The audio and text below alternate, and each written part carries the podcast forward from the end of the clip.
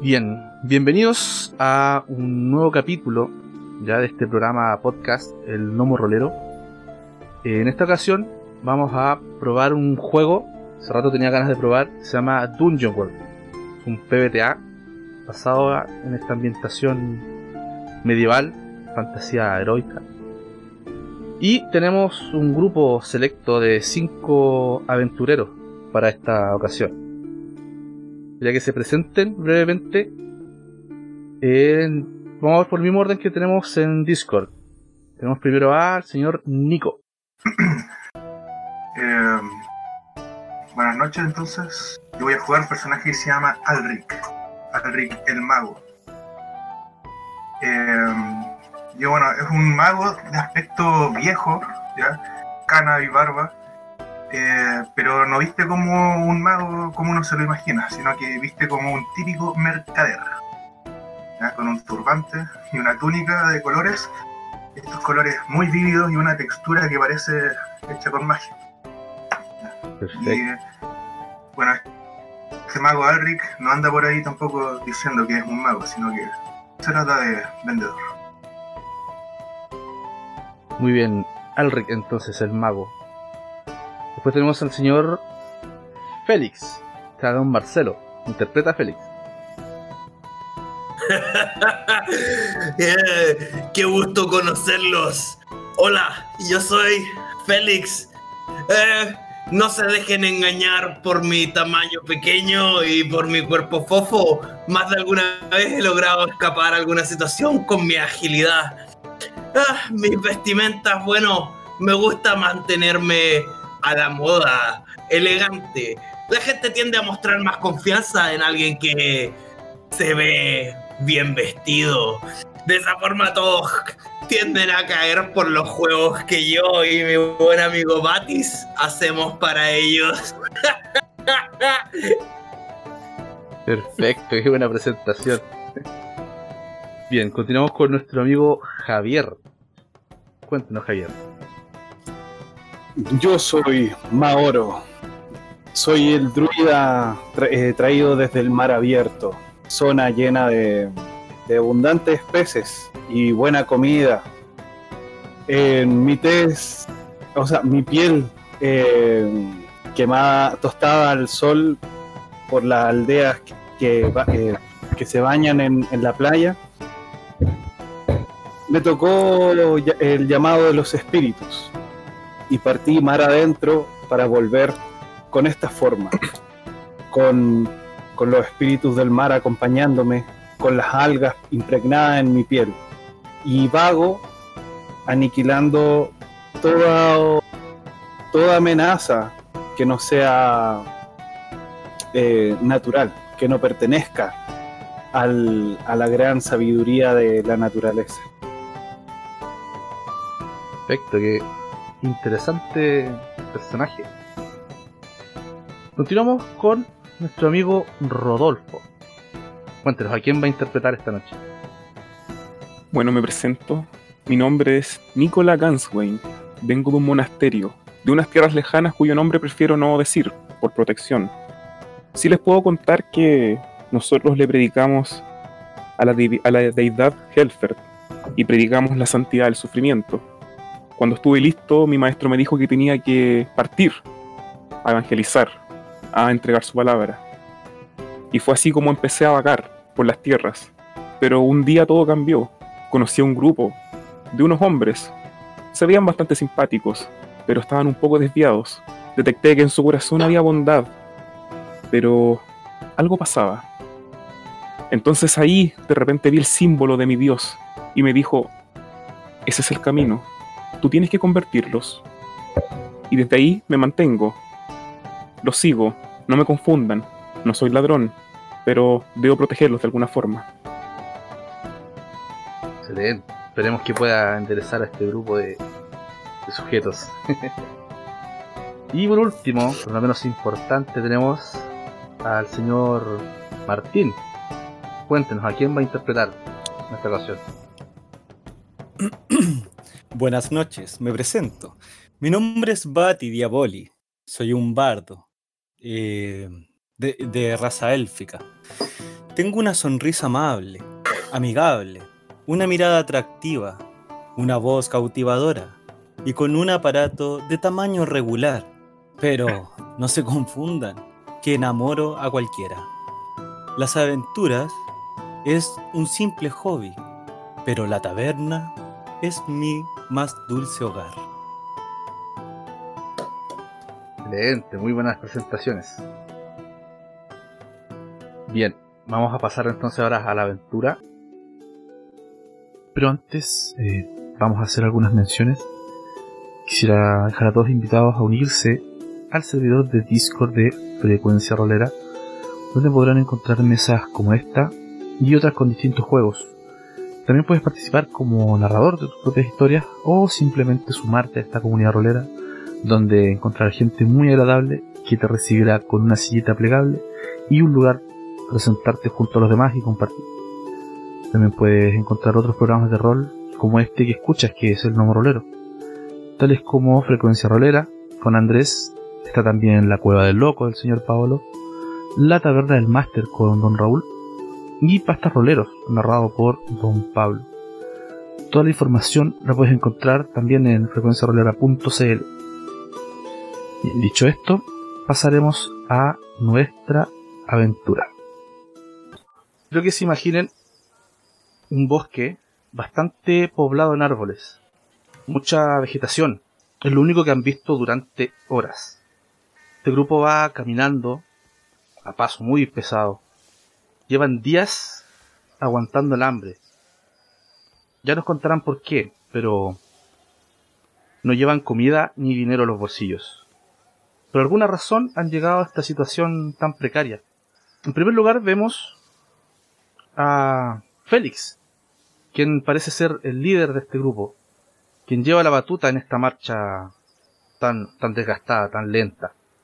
Lo único que pueden sentir agradable en este momento, en este bosque, es que después de tantos días de cruzar desiertos, terrenos tan áridos, es poder caminar bajo una sombra.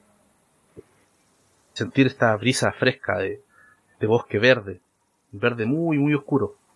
Quizás vienen escapando, quizás no se han topado con algún poblado en muchas semanas. Bueno, serán ellos mismos quienes nos cuenten por qué vienen en esta situación tan, tan precaria. Cuéntenos chicos, la mesa es suya. Ah, árbol, árbol, árbol, árbol. Estoy cansadísimo de caminar. Por fin al menos tenemos un poco de sombra, pero estoy tan aburrido. Árbol, árbol, árbol. ¿Dónde está el oro? Necesito un poco de dinero. Como recuerdo ese maravillosa cerveza que tomamos la última vez en la taberna. Si no hubiera sido por este clérigo que trató de aleccionarnos en mitad de la taberna, tratando de decirnos que lo que hacíamos era equivocado, nadie se habría dado cuenta. Nadie se habría dado cuenta de lo que veníamos haciendo hace meses. Y ahora hemos perdido todo el oro. Me muero de hambre. Por favor, Félix, mira, la riqueza está en estas, en estas montañas. Mira cómo nos protegen los árboles, cómo nos cantan las aves. El viento entre medio es capaz de danzar y silbar. Podemos aprovechar la gran sabiduría que tiene. Eh, para ti, querido Maoro, es fácil decirlo. Eres un druida. Puedes encontrar riqueza en cualquier parte, mientras que nosotros, unos simples mortales, solo podemos encontrar riqueza en algún órgano reproductor, independiente de cualquier género, independiente de cualquier raza. La riqueza está ahí y solo los veo a ustedes. Eh, déjame decirte que, déjenme decirles en realidad, que deberían aprender un poco del druida. Son sabias palabras. En la naturaleza está la divinidad. Creo que podríamos aprovechar de aprender nuestra lección, merecida, creo, de todas formas, no está mal decirlo, ah, y ver qué podemos hacer ah, siempre podemos sacar algo bueno de, de, una situación donde solamente se ve lo malo. Claro, claro, siempre tan positivo. Aún así, lo arruinaste todo en esa taberna. Teníamos el negocio en las manos. ¿Por qué? ¿Por qué? Ahora solo debemos encontrar algo de comer, algo de agua y algo de oro. Ya llegará. Solo hay que tener un poco de paciencia. Em, Un poco lo otro? de paciencia. No me vengas con estas cosas. Teníamos la, la operación completa. No me vengas con paciencia. Yo no nací en un monasterio. Yo he crecido en las calles de las ciudades.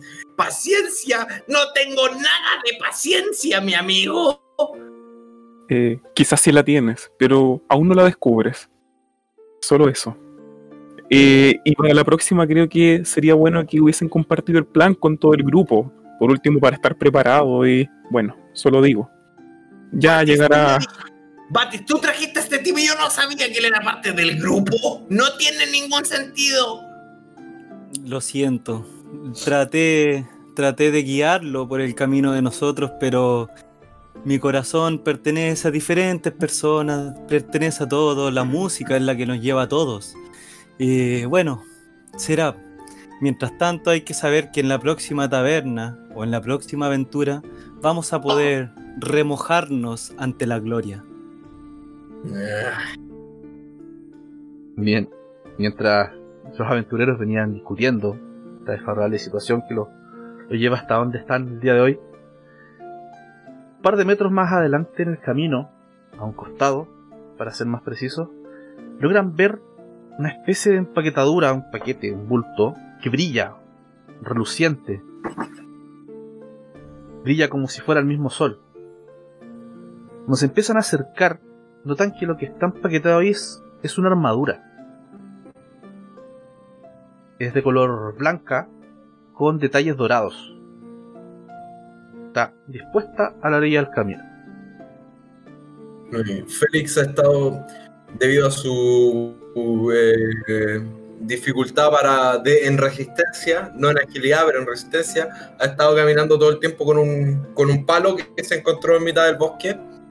¿Qué diablos es esto? Eh, brilla no lo- en medio del bosque y lo pica un par de veces con el, con el palo que viene usando. eh, Sí, disculpa, está- está... a la vista de que es una armadura, ¿cierto? Sí. Sí, se ve, está empaquetada, está puesta Ah, como que alguien la ordenó perfectamente y la dejó a una orilla del camino. Eh, bueno, Ah, se ve que es algún ropaje, armadura de alguien. Yo creo que deberíamos tomarla y devolvérsela, ir a buscar a su a su dueño. Devol- Este tipo sí es gracioso. Creo que podríamos conseguir muy buen dinero por esto. ¿Qué dice el mago? Tú sabes de negocios. Sí, te- tengo unos contactos, amigos míos, de unas rutas comerciales que pueden hacer de esta maravilla unas buenas monedas de oro, de platino, quizás más que unas cuantas. Se ve muy bonita. Lo importante es que este objeto que entorpece el crecimiento natural debería desaparecer del camino. Wow. Pero Pues no lo importante. Eh, la, la situación aquí no, no se trata de devolver la armadura o de venderla. Se trata de que hay alguien desnudo por ahí. Tenemos que encontrarlo. Tienes razón, tienes razón. Eh, Master, ¿puedo usar discernir realidad para saber si está pasando algo en esta armadura? Por supuesto que sí. Muy bien, entonces voy a hacer una. una eh, algo me huele pescado podrido respecto a una armadura tan valiosa perdida en mitad de la selva, de mitad del bosque, perdón. Voy a, a- no lo sé, voy a consultar a mis conocimientos de la calle. Eh, discernir realidad. Rolé un 10. Perfecto. Entonces, eh, te puedo preguntar tres preguntas, ¿no? Claro. eh, Exactamente. ¿Qué hay aquí que no es lo que parece? Y hay aquí que no es lo que parece. La armadura está completamente limpia y no lleva mucho tiempo acá. Ya, esta armadura no está olvidada. Alguien la colocó intencionalmente aquí. De hecho, la empaquetaron, la ordenaron de forma tan prodigia y la exhibieron a la orilla del camino. Eh,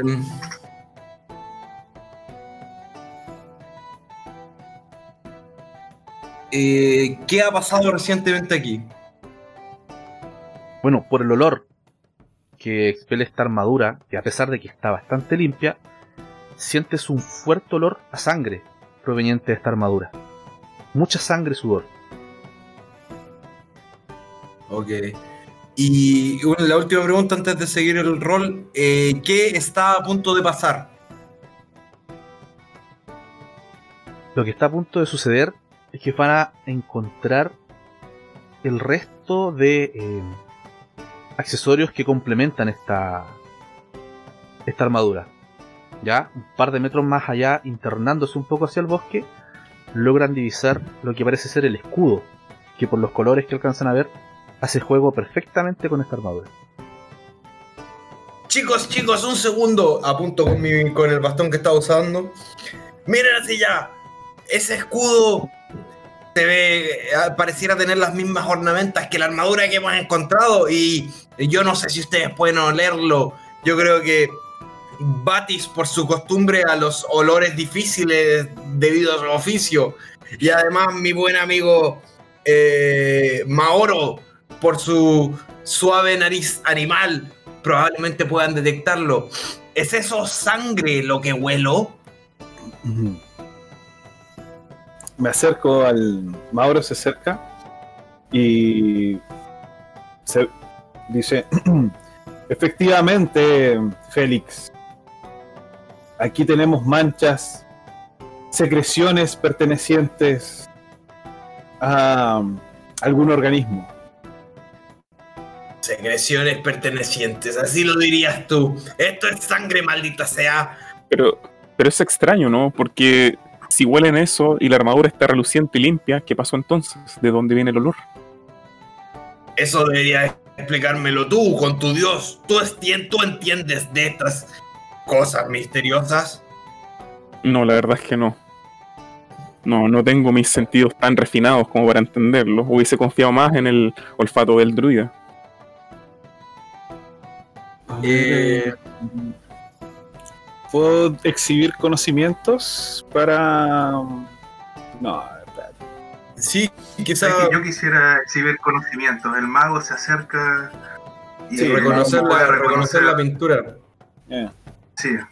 ¿Sí, claro? Eh, um, entonces. Un momento. Encontrarlo. Encontrarlo. Está, está de lo- el tercero en mi hoja, por lo menos. En movimiento, el tercero. Vale, ya lo tengo. Buena. Ya. Entonces, eh, el DJ te dirá algo interesante y útil sobre el tema concerniente a la situación. Perfecto, entonces, Eh, ¿Lo roleo primero o me cuentas eso? te lo cuento.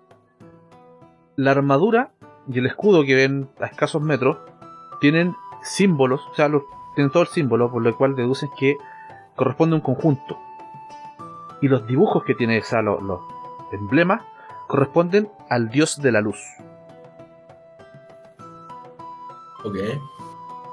Tenéis que contarnos ahora, Luna. Nosotros no lo sabemos. Vale.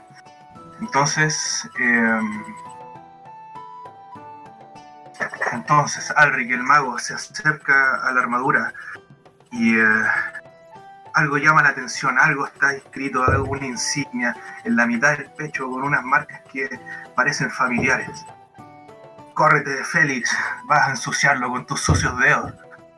Mira estas marcas, estas marcas son ¿Sucio? preciosas.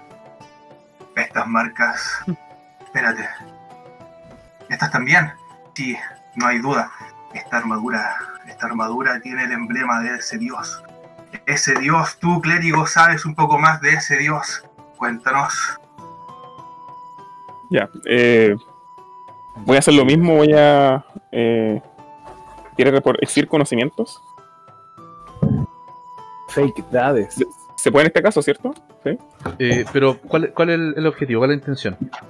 Lo que pasa es que como me está preguntando por el dios de la luz, en este caso yo no sé si corresponde al mismo dios mío, porque por ejemplo, en el caso del dominio yo tengo la deidad que es de curación y restauración. No sé si tiene que ver con el tema del dios de la luz, ¿cachai? No sé si Ah, ayudará en algo saber algo más sobre eso. o- dígame usted mismo, dígame usted si es el mismo y si no, ¿cuál es el nombre de este dios de la luz? Ah, perfecto. Entonces, no. Ok, perfecto. Se los voy a decir. Eh, no, tiene relación con, con mi dios, que es Helfer, pero ese, ese nombre, creo que recordarlo, se llama Sucelus, es el dios de la luz, pero sé poco de él. Creo que definitivamente hay alguien más por aquí y si hay manchas de sangre y tenemos también eh, vestimentas repartidas por, por estas colinas, hay que buscar dónde está el dueño, dónde está el ser. Sí, sí, muy bien. Dios de la luz, el dios de la noche, son todos los mismos para mí. si no me hacen oro, el único verdadero sol es el brillo del oro, no me interesa. Denme un segundo, amigos. Tengo un mal presentimiento. Eh, Voy a usar experto en trampas, Brian, para ver si es que noto alguna trampa en los alrededores. ¿Estaría bien? Sí. Sí, pero. Ya, igual sacó un 10. Tienes tres puntos del listado de detalle. Aquí, y si, si es así, ¿cómo se activa? Bien, le puedo responder las tres preguntas. No, Claro. no, hay, no hay ninguna trampa cercana. Vale. Por obviedad no se activa de ninguna forma porque no la hay. Y sí, ves más cosas ocultas alrededor. Siguiendo la misma línea de la armadura y el escudo, un poco más allá, no alcanzan a distinguir bien, pero parece ser que también está la espada. Y siguiendo un poco más el- hacia el horizonte entre medio de los árboles, pueden ver ciertos ropajes. Hay unas Wow, telas. Amigos, yo creo que deberíamos tomar simplemente esta armadura. Al parecer está todo limpio. Y nos llevamos esta armadura y no olviden el escudo que está por allí. Y tomemos, veo, creo poder discernir a la distancia una suerte de espada. No, no estoy seguro. Todo esto nos va a conseguir la comida y el oro que tanto queremos. Pero algo de comida, algo de brebaje, por favor. Llevémonos esto rápido. Eh, podemos eh, ir por todos los implementos, buscar a la persona a la cual le pertenece, y quizás esa persona nos recompens- re- recompensará de alguna forma, ¿no? ¿No les parece? Yo, yo creo que eh, el clérigo tiene razón. guiño, guiño. El- podríamos tomar todo y llevarlo a la, al próxima, a la próxima parada para buscar a la persona adecuada de a quien se le quedaron todas estas cosas. Guiño, guiño. Perf- Ay. sí, sí. Que ya veo lo que quieres hacer, amigo. Ah, siento que mi acento se está poniendo cada vez más mexicano. Eh, eh, entendido. Tomemos entonces la armadura, tomamos el escudo y nos acercamos hacia las vestimentas ensangrentadas que están más adelante. Hay que saber qué pasó aquí, algo me huele raro. Mauro, quiero que se mueva más allá de las vestimentas para ver si Sí, hay, eh, hay un, algún cuerpo más arriba. sí. O sea, Yo, acompaño más a. más allá. La verdad, no sé si era liso o en colina. ya, yo acompaño también a Mauro para ver qué hay más allá, buscar la- la- la- las vestimentas y todo eso para ver qué es lo que hay. Perfecto. Una cosa sí no me quedó clara. Fueron recogiendo una a una estas cosas, ¿cierto? Las llevan. Eh, Ya. No, Sí. yo seguí. Ellos fueron a Sí, recoger. ellos fueron a recogerle y yo seguí con Mauro para ver qué hay más adelante. Que- o sea, seguimos como la dirección, siguiendo la dirección de donde estaban eh, tirada la, la armadura, la espada, toda esa cuestión. ¿Había, ¿había la alguna tomo- dirección? Sí, las sí, tomo, bueno, las todas miro, las miro y, se la- y se las paso al mago. Las miro, Ah, ya. el mago, el mago del mercader, el sabe qué hacer. Ok, ya. Y nosotros con Mauro vamos adelante entonces, pues vamos mirando en la misma dirección que estaban la- las prendas. Perfecto. Entonces, Oye, eh, Bray, hay, una, hay un movimiento del mago que Ajá. es que em, tengo, tengo un, un carry, un, un tipo que me... ¿Cómo se llama? Una bestia mágica parece que era un sirviente invisible, así se llama. ¿sí? Eh, ¿Le puedo pedir a ese sirviente invisible que llegue, llegue cargando todas estas armaduras? Sí, claro. Pero ¿qué, qué, qué sería tu sirviente invisible? ¿Un eh, humanoide? Invisible. ¿Una mula? En este caso, el sirviente invisible parece que viene siendo eh, cualquier bestia, cualquier eh, eh, cosa que yo decida que sea, pero es invisible, ustedes no lo ven. La cuestión lo toma solamente de mi mano, yo solamente se lo puedo pasar con mi mano y lo va a cargar atrás mío, como si pareciera que estuviera flotando. Exactamente, Pero tiene una capacidad de en carga de este 3. caso- Así es. Así es, Mira. porque es un monstruo de otra dimensión que tiene tres manos, y, eh, pero es invisible, ustedes no lo ven. Perfecto. Así Vamos a hacer esto entonces. en una mano Primero vamos a ir a, la, a esta escena en la que Nicola y Maoro se acercan a esta línea de cosas que fueron encontrando para explorar más allá. Mientras Elric invoca a este sirviente invisible para, para pasarle las cosas. Ustedes se Bueno, empiezan a aproximar a estas prendas que hay más adelante. Y eh, antes de llegar a ella, escuchan sonido de agua. Hace mucho rato que no, no se habían topado con algún río o algo. Pero ahora empiezan a escuchar una especie de chapoteo. Empiezan a, Ah, a ahí entre medio de los arbustos, a explorar. Y notan que eh, un poco más adelante, saliendo del camino hacia la derecha, hay una especie de cascada pequeña que cae en un- una pequeña. Es una, una poza de agua. Y en medio de esta poza hay una persona que se está bañando. Se ve muy alegre, muy animoso, está con mucha energía, está como chapoteando, tira agua como que si fuese un niño. Pero por lo, el tamaño, la estatura que alcanzan a ver, es un, es un humano de edad adulta. Eso es lo que logran ver al acercarse a ella. No, pues si estamos. Eh, O sea, están ustedes Ah, a unos 5 Ok. metros entre medio de unos arbustos, ustedes vieron esta escena. Maoro, Eh, ¿est- ¿estás viendo lo mismo que yo? sí, veo un humano disfrutando de, la, de las bellezas de la naturaleza. Mm, Pero ¿no te parece raro? Eh, yo creo que... ah, Puedo saber si es que más o menos le, le puede pertenecer la armadura a él o todo eso por el porte, el tamaño de la persona que está ahí. Sí, todo indica a que las cosas que están esparramadas le pertenecen a esta persona y a que está en medio del agua, eh, se está bañando y está completamente desnudo. Yo creo que le debe pertenecer a él, sin dudas, pero la pregunta es, ¿por qué las habrá dejado botadas? Eh, llamemos a los, a los demás. Eh, sí, lo observaré de cerca. ¿Por qué no lo llamas tú? Ok, voy. Y ahí me dirijo donde están los, los demás. Bien, entonces Nicolás se encuentra con Félix, Alric y Batis, que están. O sea, Alric ciertamente está invocando a este sirviente para cargarlo con las cosas que acaban de encontrar. Cuéntenme cómo, cómo hacen eso, cómo, descríbame ese sirviente. Ya, entonces, eh, Alric, eh, después de que deciden llevar el primero, el primero de los objetos, que parece que era la armadura, la armadura del pecho, eh, bueno, Alric la toma y la levanta. Y menciona algunas palabras en un idioma que parece como un latín extraño. Y eh, este objeto de pronto empieza a flotar en el aire, queda atrás porque lo que nadie ve es este, este- esta bestia de tres brazos que va a seguir a Alric y va a cargar la cosa que él le dé que necesite cargar.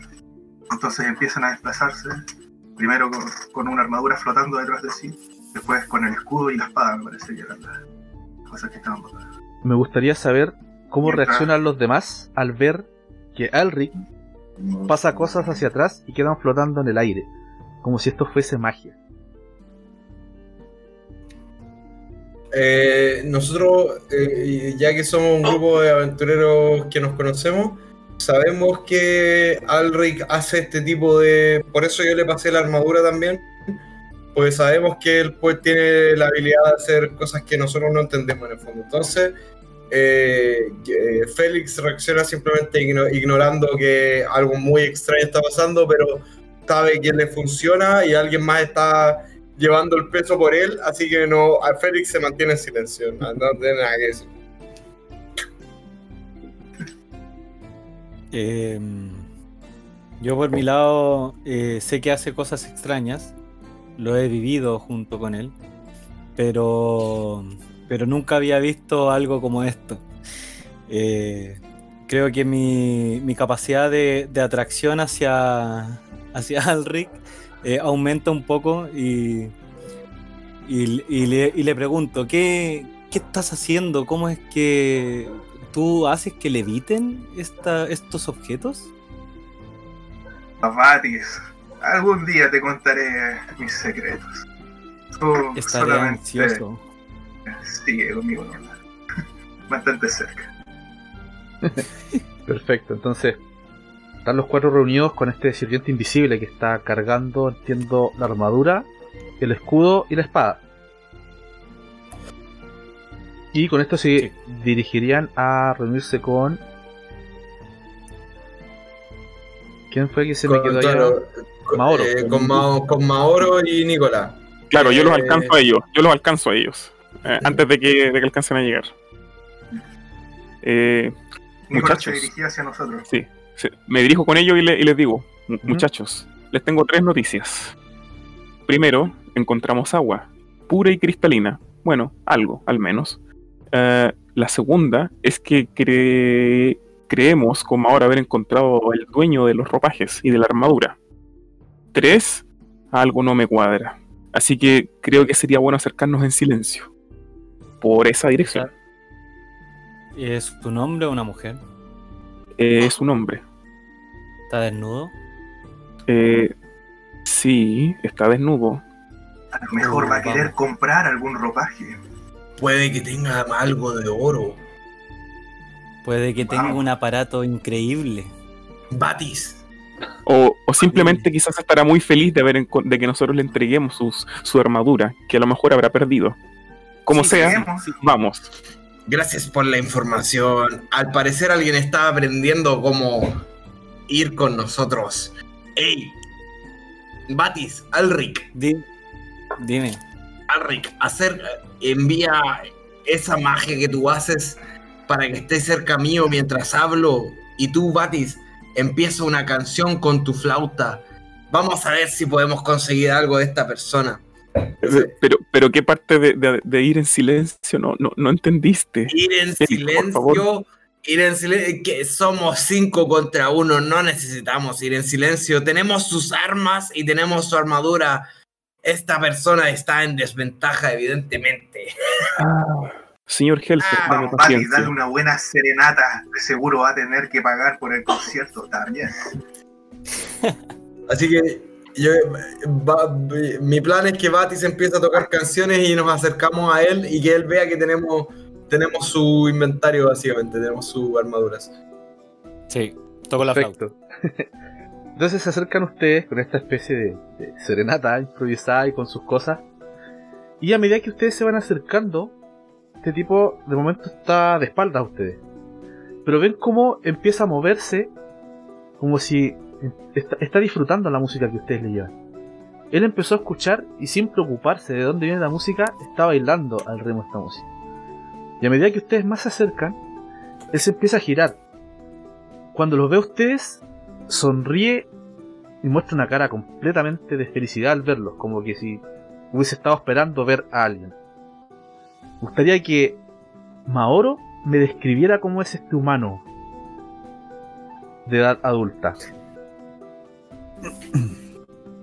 Bien, eh, como estuve ahí observando a, al, al- ¿cómo se llama? A, a este eh, ser humano, ¿no? El- al hombre eh, bañándose en, esta pequeña, en este lago donde cae esta pequeña cascada.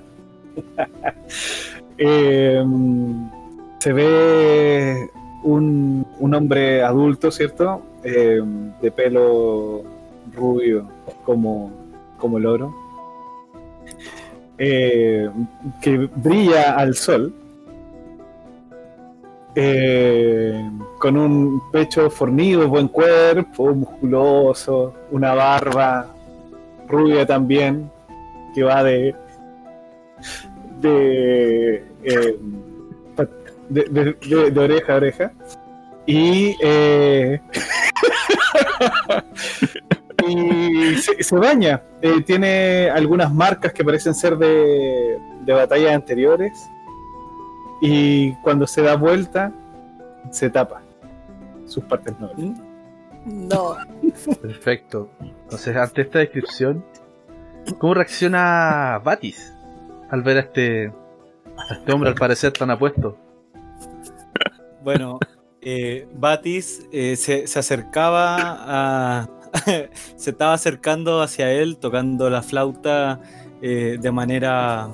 Mientras, mientras, eh, mientras tocaba la flauta de una manera dulce, tranquila, sensual, eh, ve a este hombre, ve, ve su retaguardia redondita y perfecta, y al momento en que se da media vuelta y lo mira a los ojos, Batis comienza a bailar como Britney Spears. Qué bueno. Qué buena referencia. Bien, al ver esto, la persona se empieza a acercar hacia ustedes, con los brazos abiertos les dice, qué dichosos son mis ojos de ver aventureros por estos lugares. Me presento, señores, mi nombre es Terkan, y soy un paladín encomendado al dios de la luz. Qué alegría poder contar con gente a quien contarle mi, mi maravillosa historia mis grandes hazañas. Veo que encontraron mis cosas que dejé dispuestas en el camino. Si tienen un momento, me Ah. gustaría contarles mi historia. Ah, Berkan, Vermin, Berson, he conocido un montón de tipos como tú, paladines, siguiendo siempre las leyes y siendo siempre justos. Lo que a mí me interesa saber es si es que en algún lugar de todas estas armaduras que tienes es si voy a encontrar una buena bolsa de oro. Porque nos morimos de hambre. Eh, disculpa eh, lo descortés de mi compañero. Eh, en el fondo no es así. Perdónalo, por favor. Eh, sí, yo creo que estaríamos encantados, y los miro hacia ellos, estaríamos encantados de escuchar la historia de, lo, que de lo que te ha sucedido. Yo no puedo escuchar ninguna historia con el estómago vacío. Las mejores historias que he escuchado son todos de ladrones y siempre ha habido cerveza y muy buen cerdo mientras escuchamos esas historias. No me interesa escuchar a un pobre paladín en una cascada. Además, mi nariz no me traiciona. Huele a sangre. Tú no eres tan bueno como pretendes. Alguien ha muerto por tu mano. Oye, Muy acertado, ah, aquí querido han hablado de mi armadura, tu armadura. La armadura es mía y la tengo aquí flotando al frente de mis manos. Tú, paladín, sí, tan paladín, danos algo de comer, danos algo de beber, danos el oro que necesitamos. ¿Tan bueno te crees? ¿Por qué estás así? Hueles a sangre. ¡Oh! ¡Qué aventureros tan entusiasta! A pesar de. Discúlpeme que se los diga, el aspecto tan deplorable en el que se ven. Se ven con mucha energía. Y por supuesto, la armadura es toda tuya. La coloqué en el camino justamente para que quien pasara por el camino la encontrara se la llevara. Te cuento. Yo soy Terkan y me encomendé al servicio de la justicia y al dios de la luz. Hace 15 años unos desalmados, liderados por una tal Shakara, robaron una reliquia en nuestro templo. Yo me escondí y solo era un muchacho. Pero vi como el sumo sacerdote era asesinado por una mujer demonio cuando defendía dicha reliquia. La asesina se llevó la reliquia y tuve que hacer un juramento de venganza. Tomé del templo todo lo que necesitaba y me marché a buscarla para darle muerte. Hace solo medio día que he conseguido completar mi búsqueda, acabar con ella y todos sus esbirros. Ahora me dispongo a devolver la reliquia al templo. Pasaré tres días purificándome en este lugar y me deshecho de mis bienes materiales para que los coja quien los necesite. Creo que ustedes son los más indicados para ello, ya que el dios de la luz los ha traído hasta acá. Lamento no poder darles más, pero a media jornada de camino, remontando el río, está la guarida de mi enemiga. Yo no cogí nada de sus tesoros, porque no los necesito. Así que los animo a que vayan a buscarlos y se los queden. Comida no traigo conmigo, pero si le sirve de momento esta bolsa y le alcanza una bolsita, ya adentro tiene todo tipo de gemas, rubí, piedras preciosas. Si pueden sacarle algo de dinero a esto, es todo suyo. Yo por mi parte tengo lo que necesito.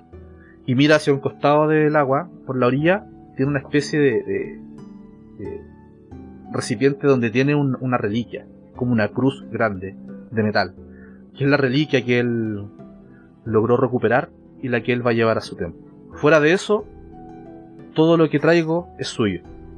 Es más, debe estar lleno de riquezas la guarida de esta ladrona, de todas las cosas que se ha robado, no solo de mi templo, quizás de cuántos templos más. Y si gustan, los animo a que vayan y tomen todo lo que quieran. Esta reliquia de la que hablas, eh, Félix se acerca, aún ma- manteniendo su mirada hacia el paladín. Félix se acerca a la reliquia que está de lado, esta, esta cruz de acero que te menciona, la toma y eh, podría usar discernir realidad o simplemente la toma, la huele, la lame y la trata de morder. Y se da cuenta que simplemente es metal, que el valor es, es netamente eh, religioso o de, de espíritu. Pero se da cuenta que en realidad no le, no le procura ningún valor en el mercado. Esta reliquia de la que hablas y esta demonio de la que hablas, ¿qué tan poderosa es? Chakara, mi rival, uf, era, pero ni siquiera tan poderosa, ya que logré acabar con ella. No será peligro, acabé con ella y con todos sus secuaces. Su guarida está deshabitada, así que no van a tener mayor problema en recuperar todos los tesoros que pueda haber acumulado esta ladrona asquerosa. En cuanto a la reliquia, valor monetario, no, definitivamente no tiene. Pero es un baluarte mágico que alberga mi templo. Mi juramento, los últimos 15 años de mi vida, se basaron en recuperarlo y llevarlo de vuelta. Lo demás no me importa nada. Ok, eh, me, me hago hacia un costado y llamo a- a- al grupo, así como chicos, chicos, acérquense, acérquense. Voy. Ya nos acercamos. Nos hemos- acerco. hemos, hemos- este tipo parece estar loco, nos dio su armadura, la armadura, y tenemos las joyas preciosas que trae en su bolsa. A mí me parece que lo podemos dejar ser y quizás podríamos, que como él dice, miro, miro hacia todos lados y me, me- asumo por el grupo a mirarlo a él, que se sigue bañando tranquilamente. Quizás podríamos ver qué hay en esta cueva. A mí me suena como que algo podríamos conseguir que se puede cambiar por buena cerveza y una propia, ca- una propia cantidad de alimento en la próxima ciudad que encontremos. Estoy completamente de acuerdo. Creo que esto es realmente un buen negocio, tal cual como el negocio que tiene entre manos ese paladín. Creo que es momento. Creo que si bien el paladín en- ha podido sacar una de las amenazas mayores que tiene este lugar, nosotros, además de poder vivir cómodamente, vamos a poder eliminar todo mal que, que quede en esa guarida y dejarlo en su forma natural. Eliminar el mal, eliminar el bien. A mí solo me interesa una buena cantidad de oro. Y Sí. esta caverna parece tener la suficiente. Bueno, por esta vez estoy de acuerdo. El druida creo que tiene razón. Además, ya los objetos no le pertenecen a nadie, así que sí, no me vendría mal quizás ah, un poco de comida. Sí, creo que Lo único, lo único que puedo decir, Vamos, lo único que puedo decir es que esos elementos no es que no le pertenezcan a nadie. Mi buen amigo Nicola, nos pertenecen a nosotros. Exacto. Eh, Vamos, podemos reducir. no discutiré, no lo discutiré. La- eh, entonces estamos de acuerdo. El grupo se decide por ir a. eh, le voy a preguntar, le pregunto al paladín. ¡Hey tú! ¡Niño bonito! ¡Ey, tú, ni- niño fresa! Él te sonríe y te dice, dime, ¿qué necesitas? ¿Podrías repetirme en qué dirección encontraremos esta cueva de la que hablas? Sí, por supuesto, está a un par de horas caminando y le señala con el dedo una dirección y dice, es prácticamente imposible que se pierdan. ¿Ven esa columna de humo que se alza sobre los, los árboles al fondo? Y claramente se ve una columna de humo allá a lo lejos, adentrándose en el bosque. Si siguen el humo, llegarán en poco menos de tres horas caminando, sin ningún tipo de problema. Bueno, No, humo. Tenemos que apagar eso antes que provoque un incendio. sí, sí, sí, lo haremos rápidamente. Pero antes de nada, y eh, Félix empieza a desabrocharse la camisa, quedando solamente en calzoncillos, y se arroja al agua para refrescarse y tomar la mayor cantidad de agua que pueda. Simplemente, ¡ah! Por fin algo de agua fresca. Esto me recuerda a las viejas tabernas. Oh, cómo extraño a las jóvenes wench. ¿Cómo se dice wench en español? La, la no prostituta, sino que. eh, Compañera, ¿no? compañeras a las ¡Oh! esta agua se siente casi igual de bien que las viejas compañeras de taberna y Félix está bañando su cuerpo fofo desnudo en el agua sin mayor miedo del paladín o nada en los alrededores simplemente bañándose en el agua Eh, Eh. Batis se, se acerca, pero, pero se aleja un poco más de Félix porque eh, al ver su cuerpo eh, flotando, abre comillas como mojón en el agua, cierre comillas, eh, empieza a ver cómo la, la suciedad de su cuerpo se va con el agua, así que prefiere beber de otra parte que no sea de donde está él. beber de aguas más altas. Claro. Buena idea. Yo también me refresco en el agua, si bien eh, mis movimientos eh, como druida no necesito de, de tanta comida ni de tanta bebida, eh, sí nada como el agua para poder refrescarme y, eh, comillas, sentirme en mi ambiente natural. Perfecto. Bueno, entonces mientras esta, esta gente se refresca y hace, hace de las suyas para prepararse para partir, tengo que hacer hora de alguna forma, entonces no, saco un librito que tengo por ahí escondido y empiezo a hojearlo para ver si le encuentro alguna a- a- alguna similitud, alguna otra armadura en este catálogo gordo de armaduras que tengo para aquí para, para tasar el precio, a ver cómo lo podemos vender. Em, yo en este momento puedo, por ejemplo, preparar algún hechizo, alguna cosa, o eso ya están de entrada. Como es. que Conjuro, no, perdón. lo- no los hemos usado bueno, entonces no necesitas re... Ah, Sí, ya. exacto. Los. Como empezamos la sesión, partió con los, con los hechizos listos el clérigo y como no lo ha Ah, utilizado, están intactos. No hay Ok, problema. Bueno, el mago igual, ¿no? Bien, vamos a hacer un, un pequeño saltito de tiempo en esta escena en que tuvieron un momento de distensión después de tanto sufrimiento, caminatas extensas. Tuvieron algo de agua, algo de relajo. Compartieron unos momentos con este paladín Tercan. Parecer era un buen sujeto. Les regaló sus pertenencias. Les dijo dónde podrían encontrar más. Tesoro, dinero. Eh, tenemos al mago estudiando.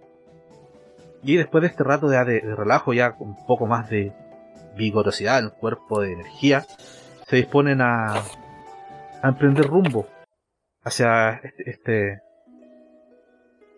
este refugio, ya esta guarida, que se ve a lo lejos una columna de, de humo. Caminan a paso bastante rápido, ya dirigidos por este líder Félix, que pues, como vemos es bastante ambicioso, y tiene muchas ganas de echar las manos encima de este tesoro. Después de cerca de dos horas, logran llegar a lo que parece ser la guarida. De aquí viene el humo. Pero al llegar se dan cuenta de que esto no es una caverna. Se encuentran con que la guarida de Chakara es un pueblo pequeño, perdido en medio del bosque. Los caminos que llevaban hasta allí están en desuso. El bosque ya casi se había tragado estos caminos. Parece como si alguien quisiera mantener el lugar escondido del resto del mundo. Ustedes empiezan a adentrarse a este pueblo, notan un silencio sepulcral en toda el área. Y notan que hay distintas casitas muy eh, modestas y humildes. No son más de 10, 12 casas repartidas en forma de un círculo. Y en el centro, viene siendo como la plaza central de este pueblito, se levanta una estatua, una estatua de piedra, una especie de altar, donde al parecer eh, exhibían la reliquia recuperada por Terca. En este momento ese espacio está vacío. Por la forma de la muesca que tiene, logran deducir que calza exactamente con el relieve de la reliquia que tenía él a la orilla del agua. Cuéntenme, ¿cuáles van a ser sus primeros pasos dentro de este pueblito? ¿Qué van a hacer? Eh, Eh, yo quiero hacer una tirada, sorry, soy Batis. Ah, quiero hacer una tirada que es de eh, un puerto en la tormenta. Para, o sea, primero necesito saber si es que yo ya había estado en ese lugar antes. Batis. Sí, Batis. Ya, este lugar es un lugar muy escondido de la mano de, cualquier tipo de civilización, lo cual es muy difícil que alguien haya estado acá. Sí, Batis ha oído a través de canciones, poemas de otros dentro de- del gremio de bardos sobre este pequeño pueblo. Dígame usted, ¿cuál es el nombre de este pueblo? Em, se lo digo así como a los eh, eh, sorry, El llano, el llano, el llano 2. Este, em, este pueblo se llama. Tiene un nombre peculiar. Lo oí en alguna taberna. Este cuerpo, o sea, este pueblo es eh, urbanamente conocido como Puente Alto. Perfecto. Puente alto. Eh, yo no veo ningún puente y menos veo a que sea alto. Algo, Que- algo raro está pasando aquí. Mira esa estatua.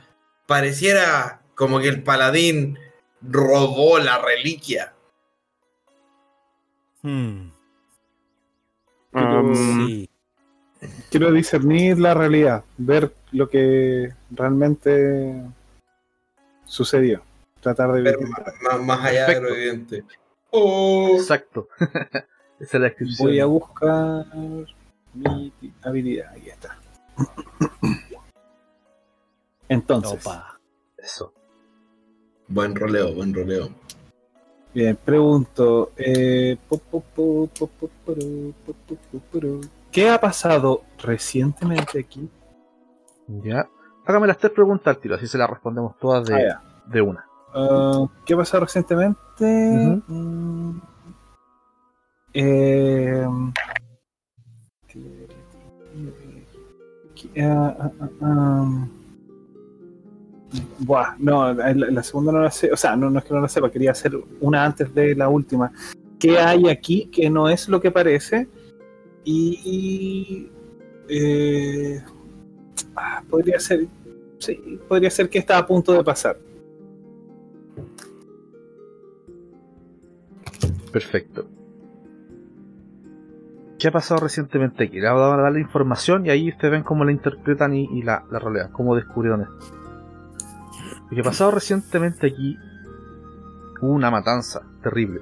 Ustedes se, se internan un poco más en el pueblo y empiezan a ver eh, varios cuerpos desmembrados, tirados por cerca del perímetro de cada casa.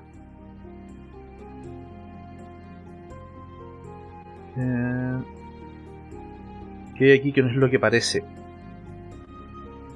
Los habitantes están todos, todos con marcas distintas a las que dejaría una espada. Hay muchas marcas en ellos de, de garras. Muchos de ellos parecen haber sido mordidos. ¿Ya? Lo cual les dice que no fueron todos muertos por un filo de una espada. Pero hay, o sea, sorry, eh, Sí. Master, eh, entonces además, aparte de garras y mordidas, hay filo de espada. Sí, o hay. simplemente, ya. Lo que te dicen estas marcas es que no, no todas las muertes o no el 100% fueron a causa de la espada, sino que también aquí hay, hay garras y dientes. ¿Qué es lo que está a punto de pasar? está a punto de pasar es que se van a enterar de una verdad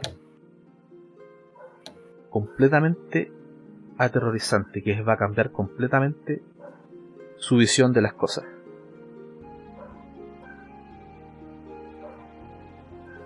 Eso.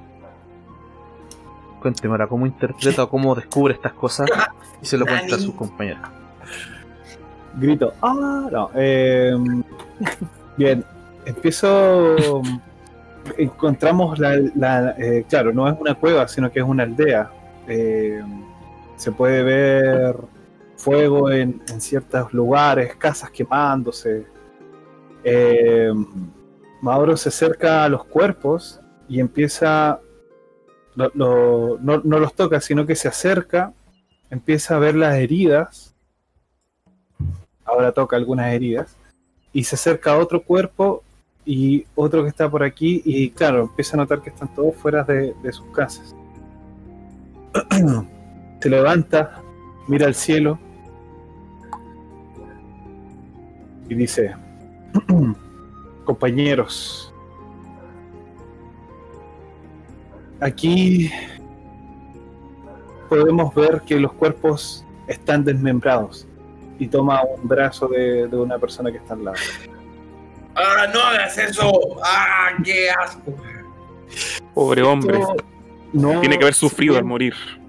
Esta parece ser que por el corte que tiene en el hueso pudo haber sido el filo de una espada. Si se fijan, su pecho además tiene eh, tres cortes muy, muy bien equidista- eh, equidistantes, lo cual indica que pudo haber sido una garra.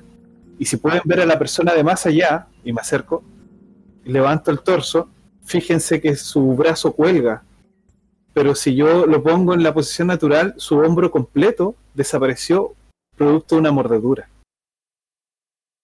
Mm. Esto, si bien ha sido una matanza, no solamente fue un paladín y su ejército, o solamente el paladín, por lo menos él solo es muy probable que no lo haya hecho. Aquí hay algo más, y es que el paladín nos mintió.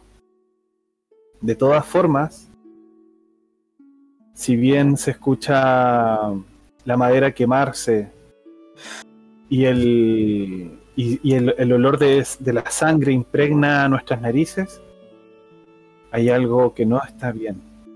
Hay un silencio. Em, el, ya, el, el clérigo, Nicolás, está conmovido por la situación porque ve que, que hubo demasiado sufrimiento en este. En, en- en toda esta acción, en todo este. En todo este tema que hubo. Y empieza a buscar, así como a estar atento a ver si es que siente algún ruido, alguien que esté pidiendo auxilio, alguna señal de vida, alguna cosa. Si es que hay algo. Sí. Usted que se dispone, o sea, con esa disposición de buscar, eh, notas dos cosas. Uno, Ok. que eh, la columna de humo que veían a lo lejos viene de una de las edificaciones que parece ser la principal, una que tiene dos pisos. Y desde el segundo piso hay un tremendo hoyo en el techo por donde sale este humo. Y segundo, usted empieza a, poner, a prestar mucha atención al entorno, ya a poner mucho oído, y logras escuchar que de alguna de las edificaciones, no sabes cuál, sientes eh, como un pequeño chillido, como que si estuviese llorando algún pequeño o, o- o algo así. No logras distinguir de dónde viene, pero sabes que dentro de una de estas casas hay un pequeño llorando. Entonces me acerco, o sea, no me acerco, me doy vuelta hacia el grupo y, le- y les hablo. Muchachos, dos cosas. Fíjense ahí en esa abertura de la casa esta grande que hay de dos pisos. ¿Lo logran ver? Sí. Ya, algo tiene que haber ocurrido ahí. Y dos, no sé si lo han notado, pero si guardan silencio, sentirán un- una voz, un chillido muy leve, pero no logro detectar de qué casa viene. Creo que deberíamos dividirnos eh, para encontrar. Quizás alguien necesita ayuda. Y quizás otro grupo puede ir a ver qué pasó en esa casa. En esa casa. Donde está el agujero no, en, no, en- no, no, no, no, no. Un chillido, chillido de qué? Eh, puede ser un bebé, una criatura inocente que necesita ayuda. Bien, adoptaré. ¿Ayuda? ¿Quién nos ha ayudado a nosotros? Yo no crecí en este mundo, amigo. Parece que usted necesita un poco de orientación. Un pequeño niño, si lo quieres buscar, podemos buscarlo juntos, pero yo no voy a separarme de los demás. No quiero arriesgarme a estar solo en este lugar tan sospechoso. Yo Bueno, sí. buscaré. Invoco a los espíritus y trato de convertirme en un animal. Utilizo cambia formas. A ver, a ver. Por fin. Cambia formas, cambia. Oye, eh, yo tengo este. Tengo Ah, este sí. sirviente invisible. Transforma en una llevando- papa. Oye, te- tengo este sirviente invisible llevando esta- estas armaduras. Todavía. eh, ¿cómo, cómo las puedo tomar? ¿Me las puedo poner? Eh, o asumimos de que el, el monstruo está ahí. eh. Claro, el eh, la, la criatura esta sirviente las está llevando. Claramente tú puedes eh, Sí. tomarlas, las puedes vestir, te puedes intentar colocártelas si tienes la contextura similar a, a la de Tercan el que vieron. Eso me lo dicen ustedes. Y si quieren usarla, pueden usarla sin ningún problema. Vale, entonces.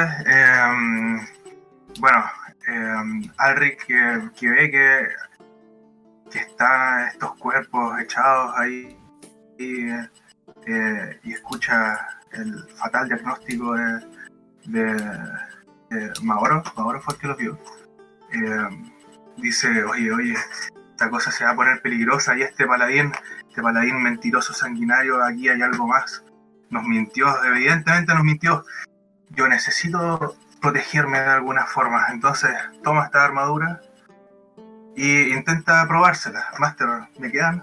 Oh, está bien. ¿A quién se la, quién se la quiere probar? el mago. Sí, usted se coloca la armadura y claramente puede colocársela. Lo que sí no, obviamente no le queda perfectamente, o sea, le da un poquito más grande de lo que debería.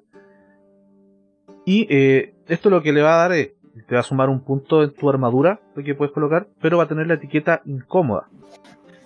Ya, esto te va a restar, te va a tener un- un- una penalización de menos uno en las tiradas que tengas de destreza. Em, En tu ficha de personaje yo, puedes colocarlo. yo quiero hacer algo. Em, en los listas de conjuros que tenía que coger como humano, eh, o sea, del mago, escogí, eh, pero no, no, no, no sé si la agregué bien, creo que no la agregué bien, es em, contactar con espíritus. Ajá. ¿Sirve en esta situación, por ejemplo, para contactar con las personas que están muertas acá y preguntarles algo? Sí, Con el, Va de- los va espíritus de las personas muertas. Claro, va a De, depender de la, de la tirada. un poco, claro, de la tirada y del tiempo que lleve muerta esta, esta persona. Ah, perfecto. Ya. Pero para hacer la tirada, porque no, no pude añadir el conjuro, me parece. Creo que no, no supe cómo hacerlo. No sé si. A ver. Si No, la no lo información tengo a, mano ahí en, en el PDF por último, mientras... Sí. eh, ya, ve- velo mientras voy Claro. a resolver la, la tirada de eh, cambia formas. Eh, Ya, Mauro, ¿en, en qué, qué fue lo que quería convertirse? Eh, quería convertirme en un perro. Ya, perfecto. Te salió un 4. De todas maneras recibes un punto. Ya te puedes convertir en el perro. Este punto que significa que vas a poder hacer una acción característica del perro. Pero cuál va a ser tu complicación que al momento de hacerla no vas a poder evitar soltar un ladrido. O sea, al momento de tomar esta acción de perro, lo vas a hacer a la vez que ladras. Ya, ok. O sea, pero eh, para tratar de, de, de contexto, o sea, de, de entender un poco mejor. Eh, como perro me puedo mover, puedo hacer hoyos, digamos, ¿cierto? Eh, lo que me gustaría utilizar es eh, un olfato más... No, sí, un olfato más agudo y cada vez que lo utilice, pues, como para distinguir ¿no? dónde podría haber alguien sollozando, lágrimas, etcétera, eh, diferenciarlo de alguien muerto y, a él- y cuando lo utilizo, ladro. ¿Eso es? Claro. Mira, el punto que te da el cambio de forma, en este caso que te dio un punto, eh, te permite hacer una acción que es única del perro. O sea, tu intención al convertirte en perro era hacer esto que como humano no. ¿Ya? Entonces, Ah, ya. al gastar este punto, se va- te va a venir tu complicación de- del ladrido. ¿Qué significa esto? Lo vamos a traducir de esta forma. Vas a poder usar tu olfato para rastrear, en este caso me dijiste, alguien vivo. Tu complicación va a ser que al momento que lo encuentres no vas a poder evitar ladrar. Ya bacán. Ya, Em, estamos con el mago que quería invocar. Ah, sí. Contactar con espíritu, ¿era cierto? El contactar con espíritus. Ah, no, yo, yo, yo, yo, el clérigo, el clérigo, pero sí que perdón. encontré un hechizo que es similar en realidad, que es de la lista que se llama hablar con los muertos, que dice, em, un cadáver habla brevemente contigo, responderá lo mejor que pueda a cualquiera de las tres preguntas que haga, bla, bla, bla, bla. Ese sirve, ¿cierto? Perfecto, sí. Ok. Entonces, eh, tiro la info y debo el lanzamiento, ¿cierto? Lanzar conjuro. Ujú. Ok. Perfecto. Bueno. Bien, les puse eh, en una de las ayudas, les puse el mapa del pueblo para que se ubiquen, ya que están dentro, ya entraron al pueblo, Sí. pueden tener una vista más o menos periférica de todo el lugar. Ah, puta, Sí. yo, yo lo cerré, weón. ¿Lo podéis mostrar de nuevo? No, pues Lo puedes aparece ahí en entrar por la. el journal. Ah, Sí, ya, en el listo. diario. Ah, pero ahí lo mandó de nuevo el Brian. Ya, bacán. Gracias. Bien, en el punto A, donde está la casa del alcalde, que se llama, donde está el orificio en el techo, a la entrada se ve como un pequeño caminito de piedras. En el suelo Ya. ves el cuerpo de una mujer, o sea, lo que parece ser una mujer mitad humano, mitad demonio. Está vistiendo una armadura y debajo de la armadura tiene eh, ropajes bastante elegantes, bien formales. Tiene empuñada una espada y su cabeza reposa dos metros un poco más allá de, de su cuerpo. Y sientes cómo está Chucha. gorgoteando su boca. Claramente No. tu hechizo hizo efecto en, en- en este cuerpo. Oh. ¿Qué vas a hacer? Eh, me acerco a tratar de hablarle Ajá. a la cabeza. Rayos. Chopin se llama. Ya. Em, tengo que hacerle preguntas, ¿cierto? ¿Puedo? O, o si, es que, si es que está en el estado para poder hablar, pues eso, eso es el tema. Tres Sí. preguntas. Te las puede responder, pero el contenido, o sea, la respuesta en sí va a depender de lo que ella sepa o lo que haya. o la información que haya obtenido ahora que, que está en el otro lado. Ya. Em, ¿Las preguntas hay alguna lista o simplemente lo, lo que a mí se me ocurra? Ah, Lo que usted se le ocurra. ahí- ahí- Ok. Perfecto. Primera pregunta. Eh, ¿Quién eres? Empieza como a uh, escupir, como a tratar de lo que parece ser un, intento de vómito. Te dice: "Uh, Mi nombre es Shakara. Eh, cuéntame, ¿qué ha pasado aquí? el, el enviado del, del dios de la luz, Terkan, masacró a todo mi pueblo. Eh, ¿Y por qué lo hizo? Vino a recuperar una reliquia que personalmente me robé de su templo. Y dice eso, y ves como la vista se le va, se le ponen los ojos blancos y deja de estar animada esta cabeza. Ok. Le rezo al dios Helfer para que detenga su sufrimiento y se vaya en paz a la próxima vida. Eh, y voy y me acerco hacia lo. o llamo a los. a, a los muchachos.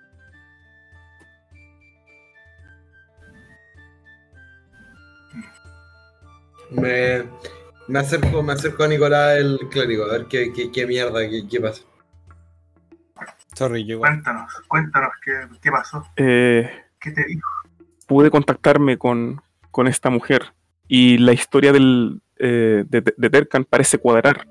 Me dijo que su nombre era Chácara eh, y que el, el paladín vino, digamos, en, en- búsqueda de la reliquia que ella misma le había robado, pero al venir había masacrado a todo su pueblo.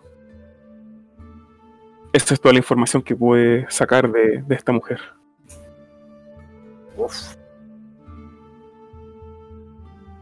No, Evidentemente era un sanguinario. sí, no, creo yo que ahí, o sea, hay, eh, tengo la duda de, de que un paladín eh, eh, sea, ¿cómo se dice? Eh, como que su creencia apruebe este tipo de actos. Que sea tan vengativo. Exactamente. Eh, paladín, no paladín. Verdad, mentira, no lo sé. Pero no hemos revisado de verdad las, las estructuras en la ciudad. Quizás encontremos algo de oro.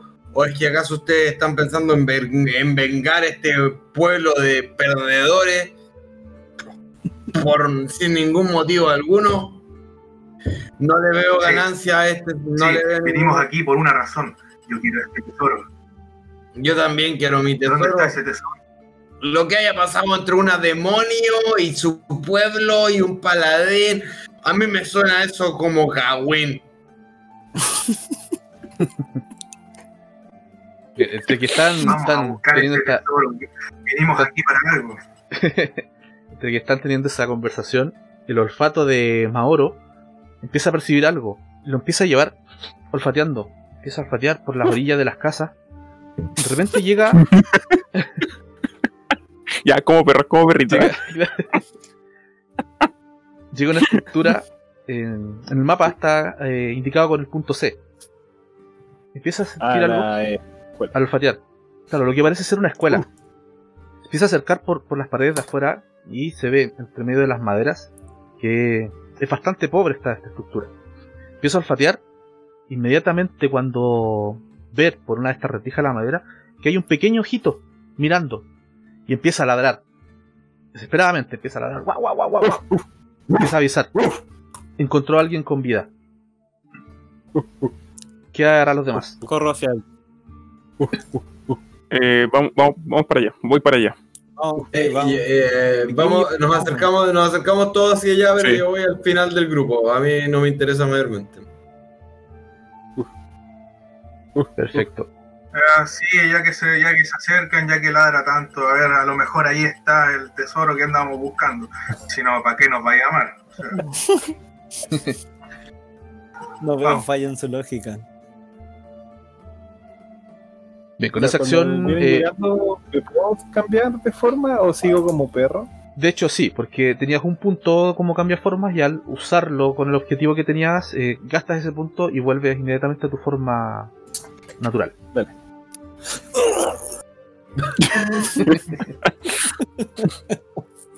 Detecto sufrimiento en esa transformación.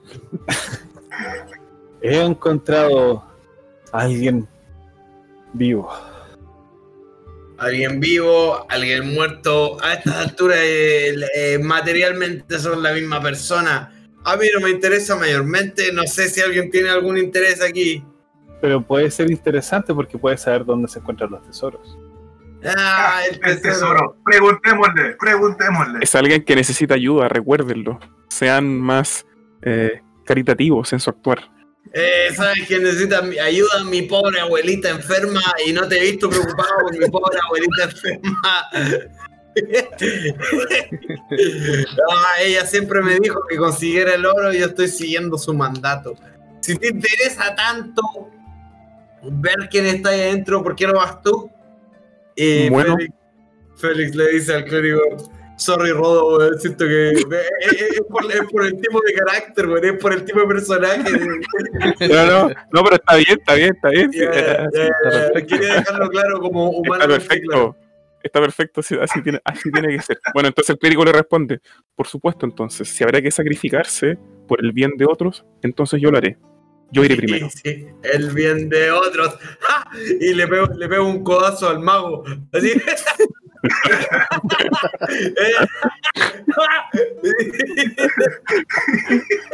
Ah, mi pequeño amigo.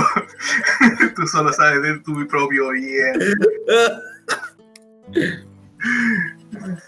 ya, ok. Ya. Eh, Rodo entra entonces al. a Sí, la- voy yo, voy yo adelante.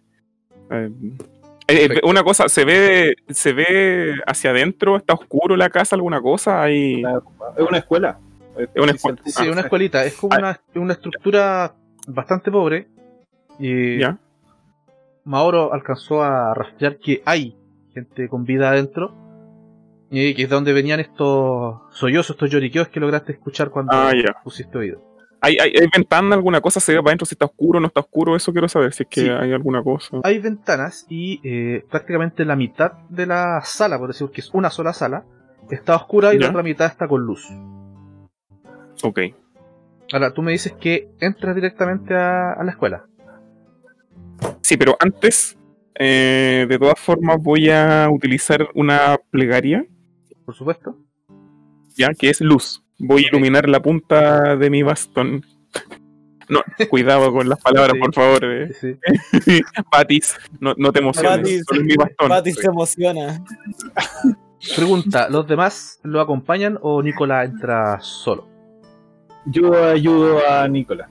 Yo Perfecto. estoy. No, yo, yo me, yo me quedo a distancias eh, segura de la puerta. Ajá. Yo me quedo yo ahí mirando quedo- también. Ya. Claro, yo me quedo en la puerta. Ok, entonces entro con, con Maoro. con Mauro. Bien, tú entras, la puerta de entrada está prácticamente ubicada a la mitad de esta sala. O sea, tú al entrar puedes ver a mano derecha una mitad y a mano izquierda la otra mitad. Cuando entras iluminando, tu vara logra iluminar toda la estancia. Puedes ver todas las mesas están prácticamente desordenadas, tiradas hacia un lado. Al fondo de la sala, a un costado de lo que parece ser la pizarra, hay una puerta que da a una especie de almacén, donde guardan eh, distintos insumos para hacer aseo o cosas relacionadas a la escuela. Y al otro lado, ves al fondo un par de mesas que están botadas, haciendo una especie de, de, de fuerte, como una, una, ah, una barricada, una cosa así, ¿o Exacto, ¿no? como una barricada de como unas dos, tres mesas.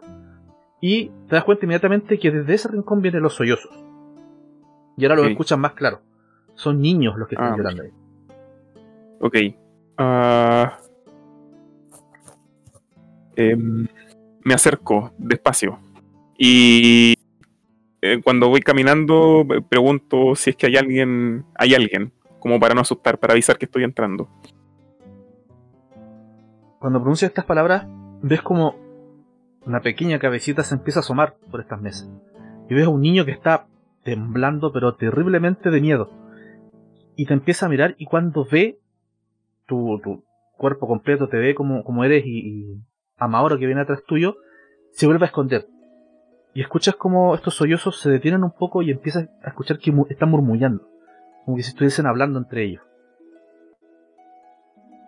Mm. Le, me dirijo a Maoro y le hablo así como en voz baja, así que... mm, Maoro, ¿qué, qué te parece la situación? Eh, ¿Nos acercamos?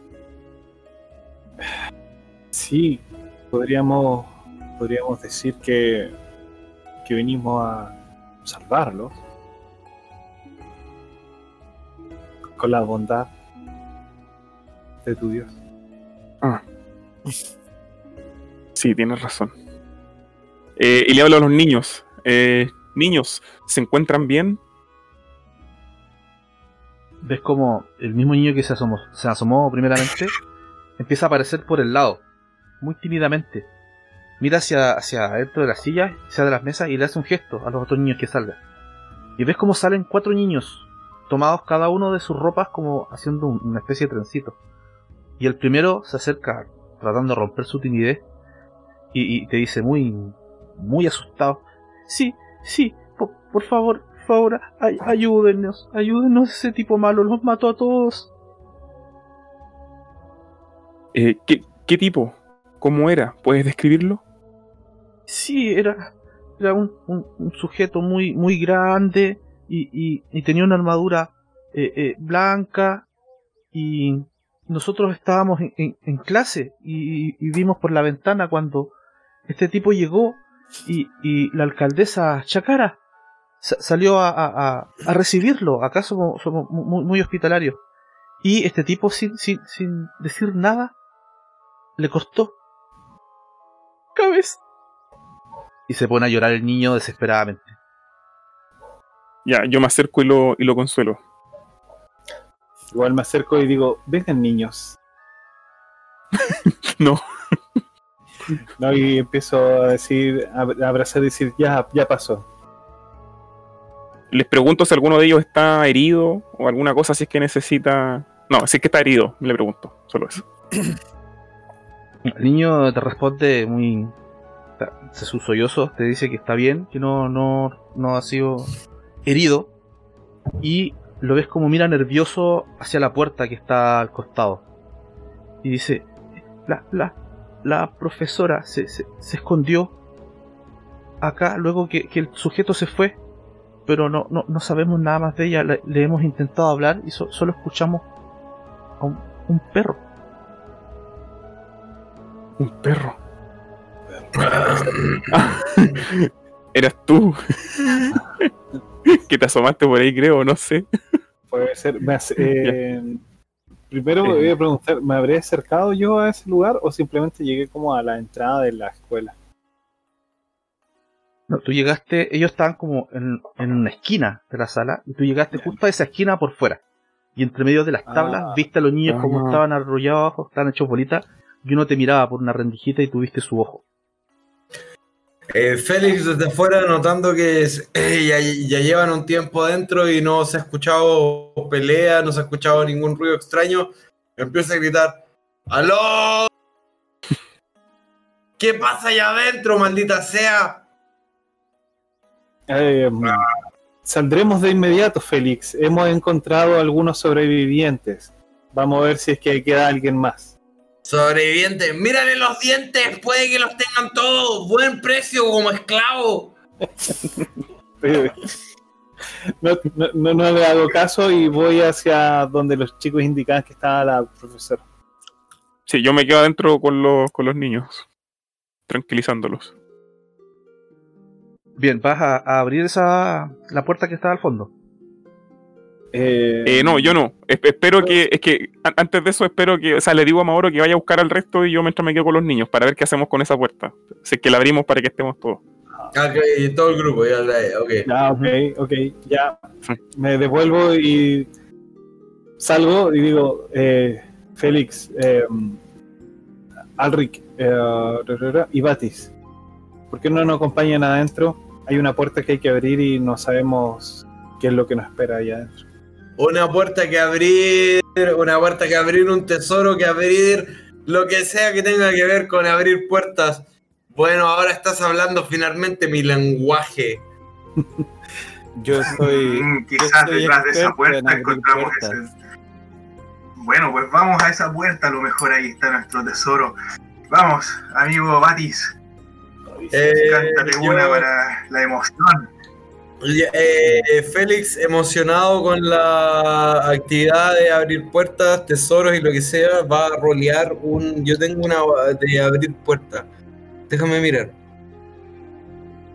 Eh, Espérate, tu, tu intención es abrir la puerta. Pero in- intenta abrir la puerta primero, pues. Exacto. estamos- Espérate, estamos alto, por eso. alto, alto, alto, alto.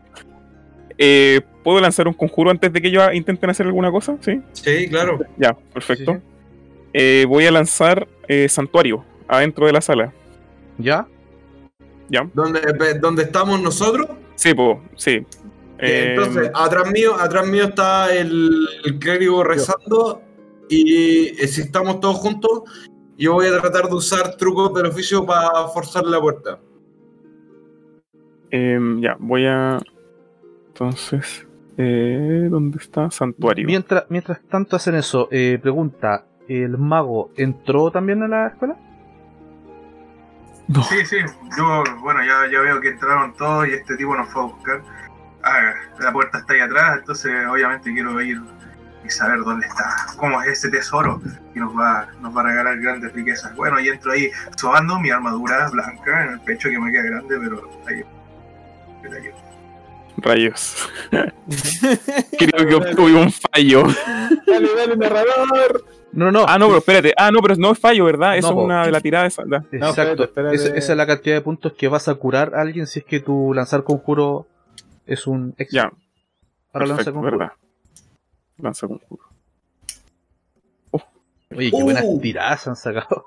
Sí. Papito. Ya mira, lo que pasa es que yo lo tiré igual por si acaso, porque dice que cuando se lanza en esa zona, mientras esté ese, ese- ese santuario activo, alguien que actúe con malicia dentro de esa zona, eh, yo lo detecto. Si tiene intenciones dañinas o quiere hacer alguna cosa.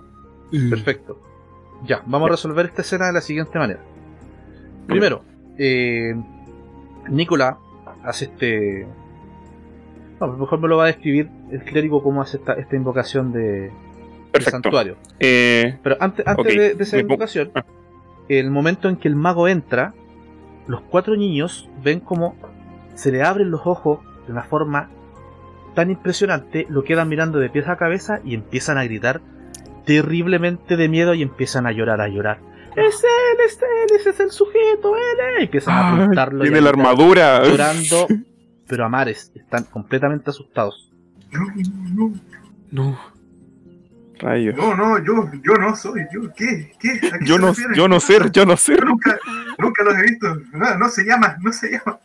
No. No se llama. Dicen. Están completamente convencidos de que ellos lo vieron de lejos, desde el colegio por la ventana, cuando Tercan Eh, entró con la armadura que él trae puesta. Félix va, voy a rolear. eh, Félix se acerca a los niños, voy a rolear parlamentar. Uf, siete. Y el plan de Félix es, es- es pegarle un charchazo a los pendejos y hacerlos callar. Decirle. "Pa, ¡Silencio! Ah, y le pega a los cuatro niños, un- así un, un tate quieto, ¿cachai? Así como ¡pa! Pues parlamentar. Ese es parlamentar. Por la razón o por la, por la, fuerza, por la Están- fuerza o por la fuerza. eh, hermano, están en pánico. Hay, alguien los tiene que calmar de alguna forma. Así que, pa, les, les pego un tate quieto y tra- trato de hablar con los niños. En ese Bien. minuto yo tomo mi flauta y trato de tranquilizar eh, el dolor físico con, con, con una curación auditiva. Perfecto. Vamos a hacerlo de esta forma. El palmazo, el palmetazo que le dio Félix a los niños los dejó completamente eh, asombrados, quedaron muy... eh, no se esperaban este tipo de reacción de, de este sujeto extraño que están viendo y dejaron de prestarle atención al mago. Los niños son de muy poca atención y empiezan a escuchar a Batis como toca la música. A ellos les gusta mucho la música. En este pueblo son bastante amigables a, la- a las artes. Y al mismo tiempo que vemos al clérigo que empieza a invocar este santuario. Nos va a describir ahora cómo, cómo, Eh, cómo lo hace. Me paro de forma recta, junto las manos en posición de, eh, de oración y eh, comienzo a visualizar la imagen, el símbolo de, de mi dios Helfer, que se empieza a formar en, en el centro de la sala. ¿Y cuál es el Y- símbolo de, cuál es el símbolo de tu dios Helfer? Es como, es como así, como tiene como dos círculos y como una punta hacia adelante. No, no, no, ese es de otro. Ese, ese es el dios de. Ese es el dios de Batis, al que le reza todas las noches. No. Ese es otro, ese es otro. No, el mío es más simple, es una rueda de una carreta con cinco. con cinco ray- eh, rayos. Es muy Muy bien. simple, un símbolo dorado. Muy bien, muy bien. Sí. Eh, se visualiza este símbolo en el medio y recito las palabras eh, al dios Helfer, que en este lugar se acabe el sufrimiento y se detengan las causas del sufrimiento y que cualquier ser con intención maligna sea revelado. Y lanzó el conjuro. Ustedes ven cómo empieza a iluminarse aún más esta, esta habitación. Y la luz empieza a cubrir cada rincón. El techo, las paredes, las ventanas. Irradia esta luz.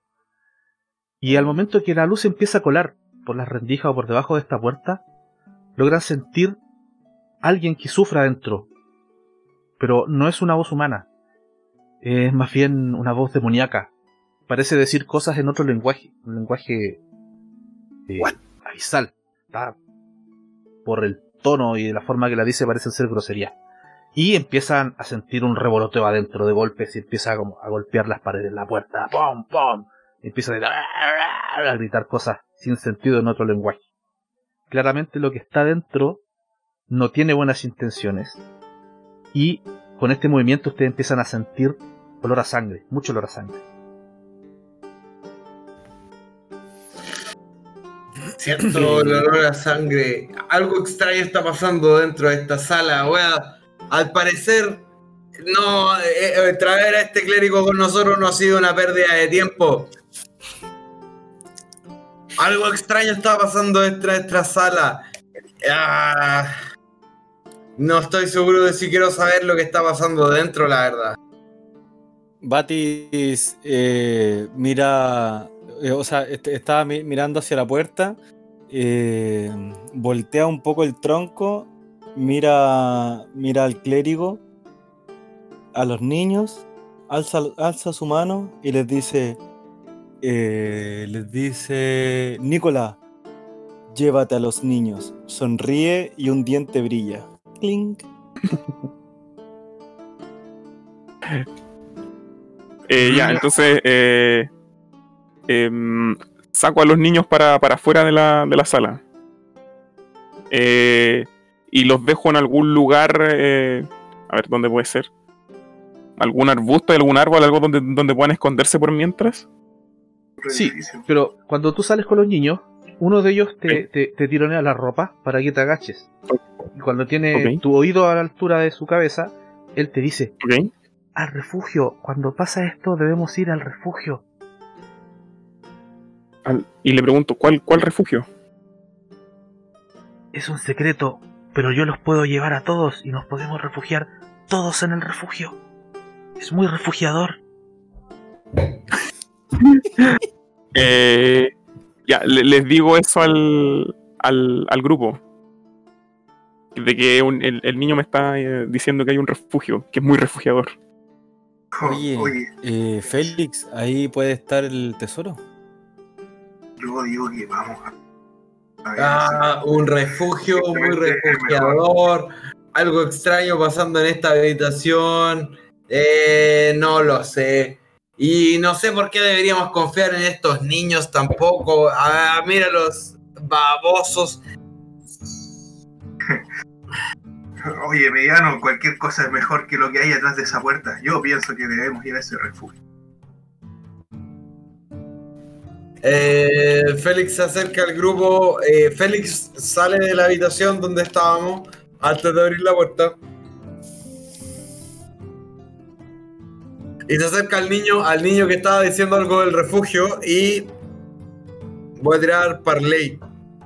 E- intimidación. ¿Lo puedo intimidar al niño? Con, de alguna forma, con carisma, ¿no? Sí, con... O sea, parlamentar es convencer al niño de que haga algo que tú quieres a cambio de algo de que tengas tú que él quiera. Una especie de negociación, con una ventaja... Oh, ok. Eh, pero lo fallé y yo estaba tratando de asustarlo. Eh, voy, voy, a, voy a actuarlo y lo que sea que yo diga eh, falla. Digo, ¡Ey tú, maldito niño! Y toma al niño. Al niño que le dijo a Nicolaus que había un, un, un refugio, lo tomo y lo levanto de la, de la ropa. ¿Qué es esto del refugio de lo que estás hablando? El niño empieza a gritar muy asustado, por favor, suéltame, suéltame. Y mira directamente a, a Nicola, como buscando un poco de apoyo con él. Eh, me acerco a donde a donde Félix lo miro hacia abajo y por primera vez pongo una, una cara enojada y le digo suéltalo Yo me acerco a Félix, eh, Mauro se acerca a Félix y lo toma de- del hombro y le dice, Félix, necesito que abras esa puerta. Lo que sea que está ahí no es natural y tiene que desaparecer. Buena. Eh, Félix, Félix se da cuenta. eh, no, eh, voy a tomar la decisión basada. Voy a tomar la decisión yo mismo basado en mi carisma. Félix se da cuenta de su error. Félix se da cuenta de que la está cagando.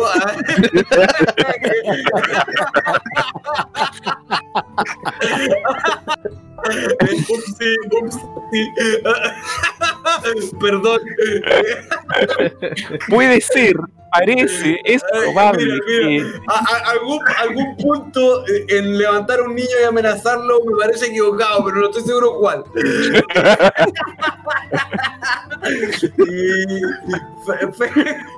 Félix, eh, Félix se detiene por un segundo, baja al niño, mira a Nikolaus con cara de enojado.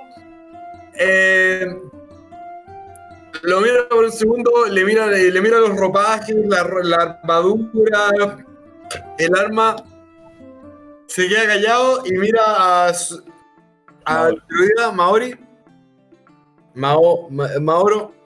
Mira a Maori y dice. Ah, bueno, amigo. A veces tú sabes mejor que yo qué es lo que hay que hacer en una situación. Y vuelve a entrar en la habitación y se acerca a la puerta que hay que abrir. Bien, Ya, yo lo acompaño para abrir esa puerta. Voy con mi escudo y mi em, lanza, muy preparado. Bien, mientras se acerca esa puerta, el, el niño que soltó Félix se acerca nuevamente a, a Nicolás, le quiere hablar y le dice al oído: Ok, Por favor, no, no, a ese sujeto, su amigo, no, no lo lleve a- al refugio. No le diga que allá eh, es donde nos escondemos y guardamos to- todas nuestras cosas más preciadas. Creo, creo que se- sería capaz de llevársela. Es un tipo muy malo, no me agrada. La hicimos, la hicimos. Eh, pero lo escucho yo nomás, ¿cierto? Sí, Ok, muy bien, muy bien, muy bien. Ya, buena pregunta, eh, buena pregunta, wey. Ya, lo escucho yo nomás. Eh, yo le digo al niño, eh, miren, necesito que se vayan a esconder al refugio eh, y que cuando escuchen que todo el gran ruido que pueda provocarse haya terminado, ahí recién salgan. Bien, los niños apenas te escuchan esto, miran a todos lados y parten corriendo, pero hecho una bala, los cuatro juntos, directamente eh, a, una, a una estructura que está cruzando la plaza justo enfrente de la escuela. Yo veo para dónde se dirigen, ¿cierto? Sí. Sí, mira, te voy a decir en el mapa. Ah. Se dirigen hacia el punto E del mapa, Perfecto. donde hay una casita con un Ya. corral. Y nosotros estamos en, en, C. En C. en C, En la- en la perfecto. Ya, en E. ¿Dónde está el cor- Ok, perfecto. Ya. Ok. Eh, veo que se van, veo hasta dónde entran y ahí vuelvo a entrar a la, a la sala. Perfecto. Yo entro y eh, estando dentro de la sala le digo a le digo a Mo- Mo- eh, eh, Moana, le digo eh, Moana. le digo you're, you're welcome, No, le digo eh, le, le digo eh, yo no voy a abrir esta puerta si no estamos todos aquí. Pero ¿cómo que no estamos todos? Aquí está Arlik pre- eh, preparado con, con su ¿Ah? con su cosa flotante. Ah, no, con su gran Armadura, más respeto. Armadura, más respeto y está muy linda. Aunque un Y, poco y Batis está tocando sí. una dulce melodía. O sea, ¿qué más preparado quieres estar? A mí me falta el clérigo, él se está tratando de está tratando de quedar como la buena persona y estamos haciendo nosotros el trabajo sucio. Bien. Eh, clérigo, detén tus deseos y ven para acá. Eh, los escucho y entro a la, a la, a la sala y le digo, aquí estoy. ¿Me extrañaba, Félix? Yo sé que sí, pero nunca lo asumirás. No, no te extrañaba, pero me faltan tus habilidades. Eh, se me perdió la página de mi weá, calmado. Muy bien, equipo, tenemos que estar preparados. Lo que yace detrás de esa puerta no es natural y debe ser eliminado. Yo solo Feliz. espero que atrás de esa cosa estén los tesoros. Ya, eh, voy a. primero voy a, no sé, eh, discernir. Quiero saber si la puerta está cerrada, porque en volar estoy tratando de forzar una puerta que está abierta, hermano. Entonces quiero saber si. Por favor, hazlo y pasa, por favor, hazlo y pasa de largo. Menos mal te diste cuenta.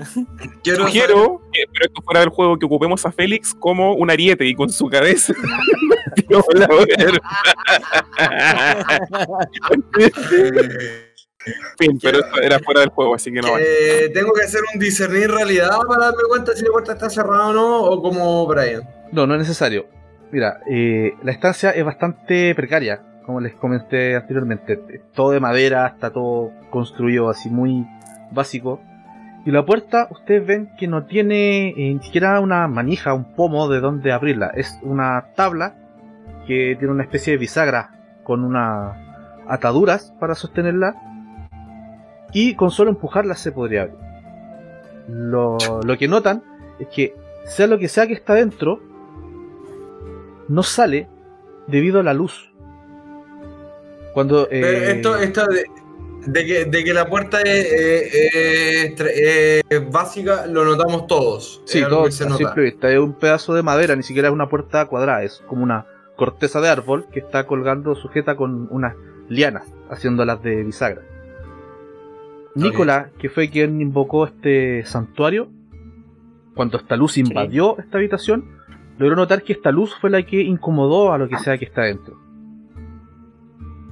Mm. Entonces ahí No, yo me doy cuenta de eso entonces. Sí, ahí ustedes me dicen cómo lo rolean, que la criatura que está dentro, o lo que sea que es, no sale porque eh, no soporta la luz. Y, pero eso, ¿yo sé eso de alguna forma? ¿O, o lo intuyo? Sí, al momento de que invocaste ese santuario y iluminaste todo, pudiste hacer la asimilación de que justo con esa luz empezó a gritar esta criatura a sufrir dentro de esa habitación. Entonces le digo, eh, Amigo, eh, espera, Detengan. un segundo. Un a- eh, sé que estamos en un momento de tensión, pero tengo que. Necesito una, una pausa. Vuelvo, vuelvo al toque. Vuelvo al toque. Por supuesto, ahí no. Voy a aprovechar la misma pausa. Mientras tanto, la melodía de Batis cambió a El Ojo del Tigre. Dale nomás. muchachos, eh, creo haber entendido la situación. Eh, creo que Santuario está perturbando al ser, al ser que está del otro lado de la puerta. Así que voy a detenerlo. A lo mejor en una de esas no es hostil.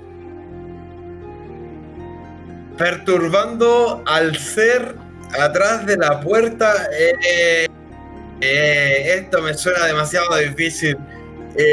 Félix se aleja de la puerta y mira a Nicolás.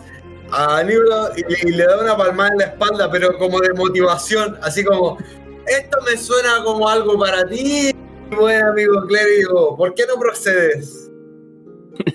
Y le digo, eh, bueno, muchas gracias por el ánimo. Eh, y detengo Santuario.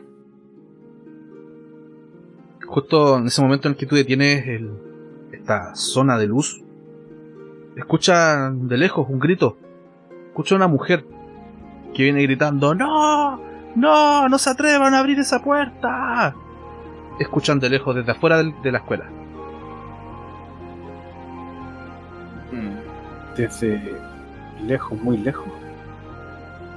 O sea, fuera de la escuela, disculpa. Claro, esa voz se venía acercando hacia usted eh, corriendo. Estamos, ok, estamos todos abriendo, estamos todos en la escuela, pero desde afuera se escucha que alguien viene diciendo que no la abramos. Exactamente. Oye. Eh, voy a hacer una tirada de discernir la realidad, porque ya que entendí que esa ser, mujer, está sufriendo, estuvo sufriendo por el tema de la luz, a- algo me dice, entonces, eh, para saber que, si tiene alguna relación con... de- del por, o sea, de saber cuál es la relación del por qué le está perturbando la luz. Perfecto. Hágala.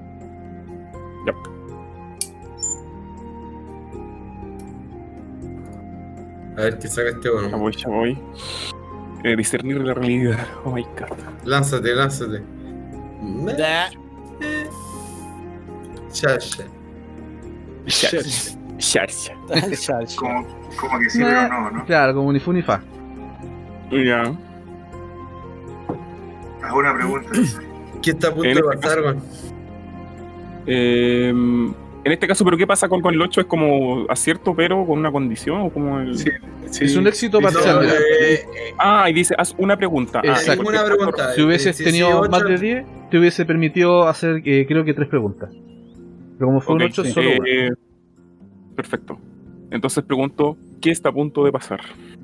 Chan, chan, chan. Ya, esto lo va a interpretar usted con el grupo. Eh, lo que está a punto de pasar es que va a llegar una persona, habitante de este pueblo, y les va a contar todo lo que pasó aquí.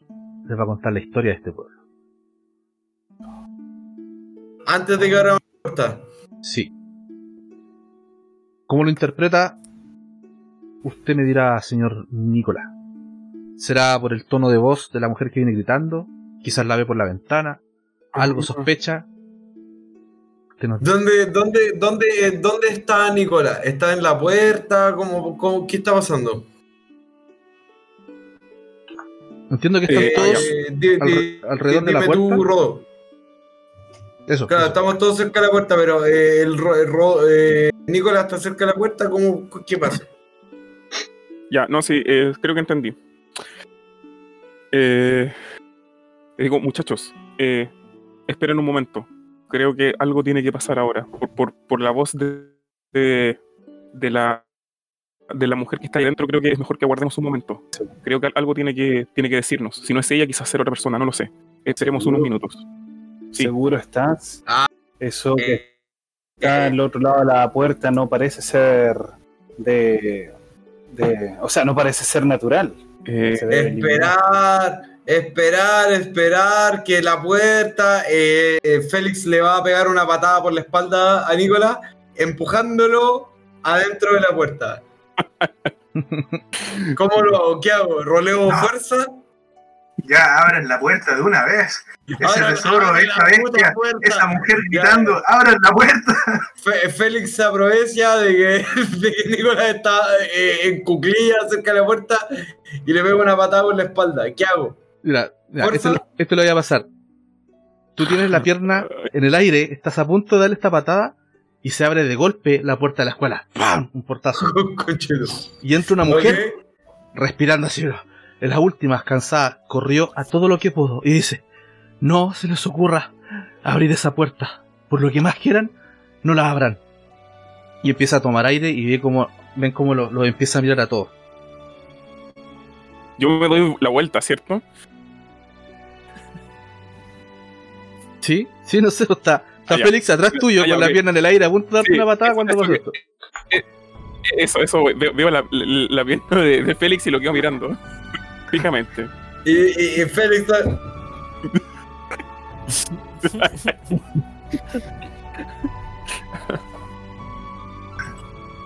Mujer, ¿qué hay al otro lado de esta puerta?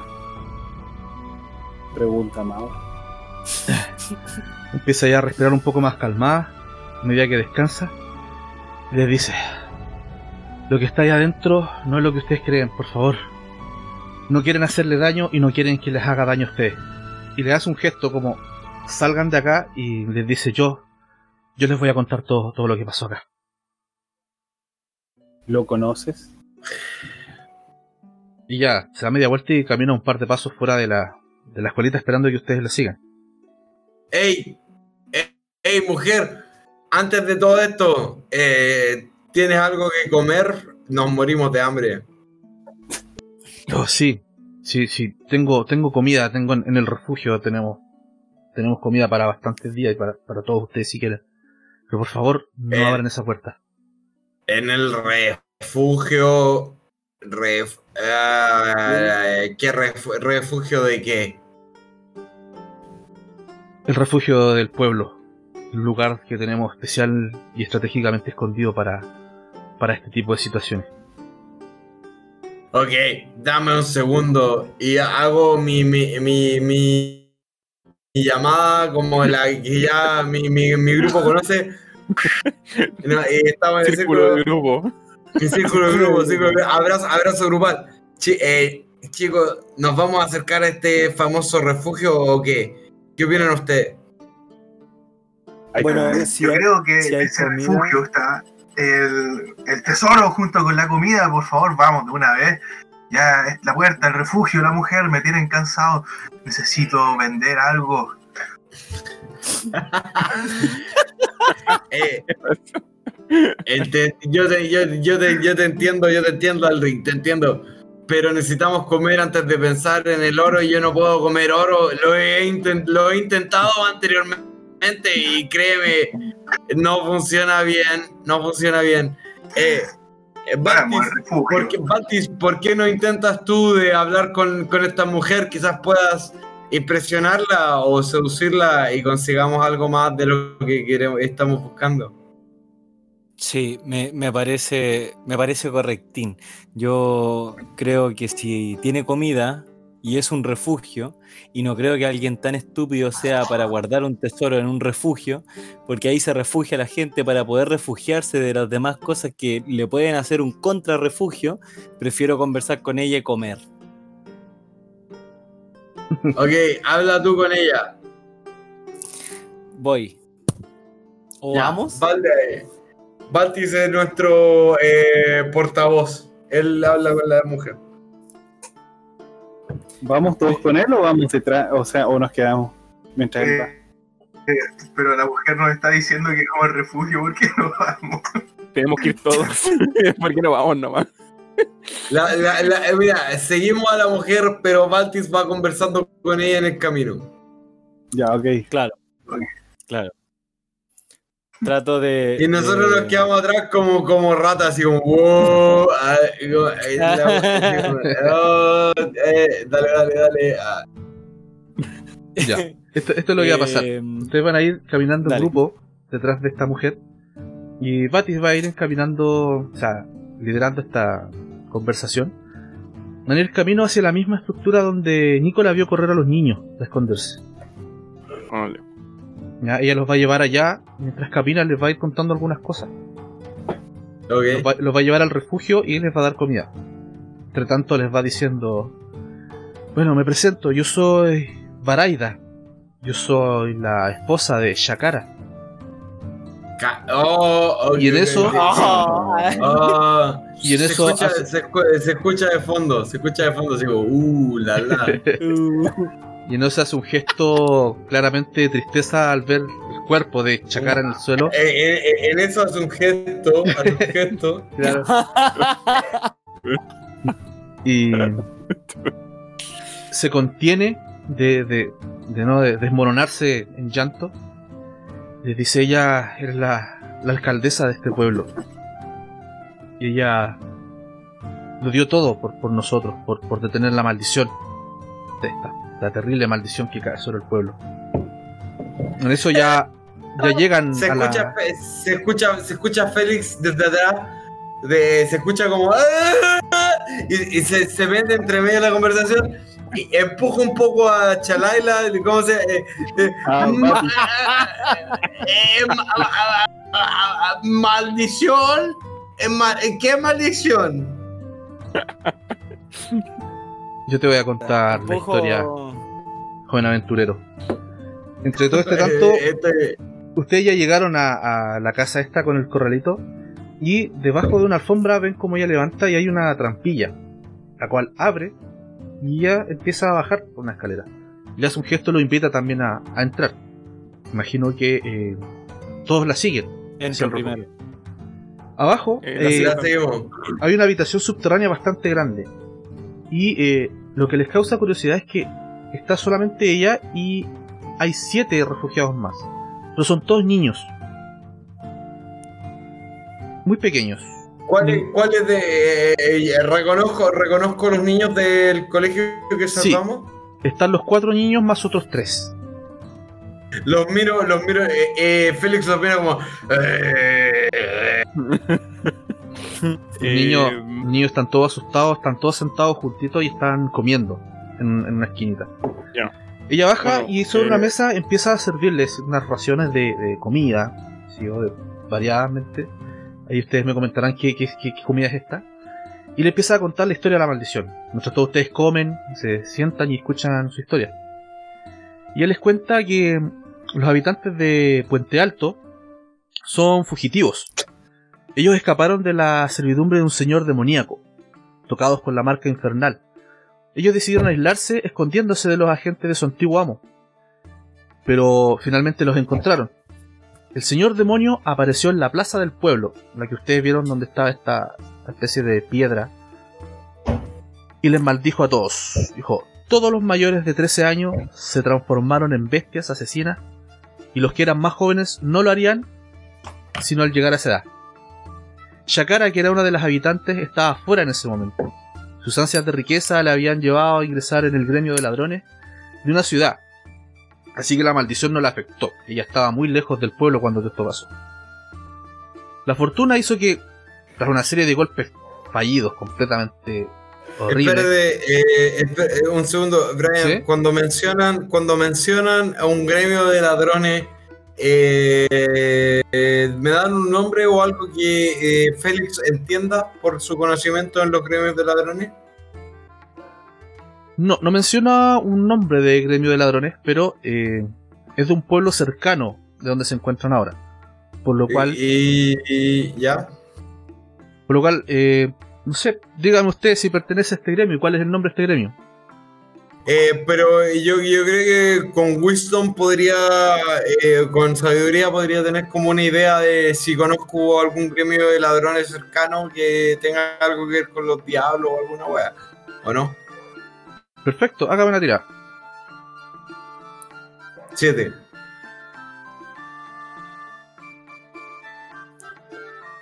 Perfecto. Sí, ¿Sé, sé algo, sé algo de los ladrones de la zona? Claro, usted puede saber cómo operan todo, todo relacionado al gremio, pero no recuerdas el nombre. Ok. Me lo guardo, me lo guardo, me lo guardo para mí mismo. Le- lo conozco pero no le digo a nadie. Perfecto. Entonces, tras esta serie de, de golpes fallidos, hicieron buscar refugio volviendo a su hogar. Estamos hablando de Chakara. Los niños le explicaron a Chakara lo que había pasado y ella trazó un plan. Era conseguir una reliquia divina para anular esta maldición.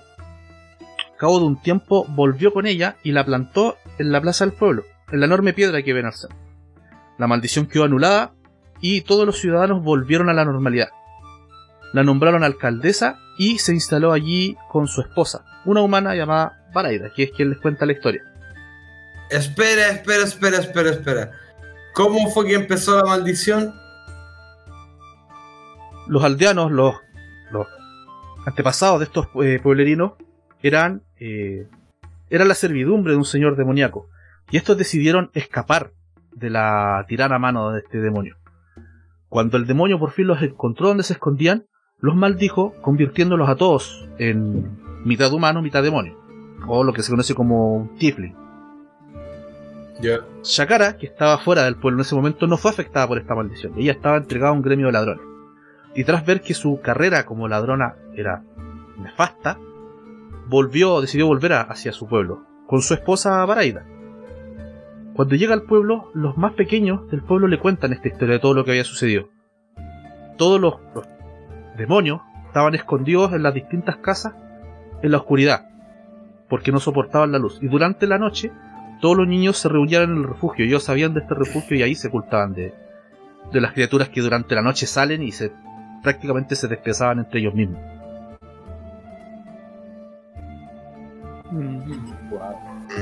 Todos ellos vivían en tranquilidad hasta que el joven Terkan volvió para arrebatarles esta paz.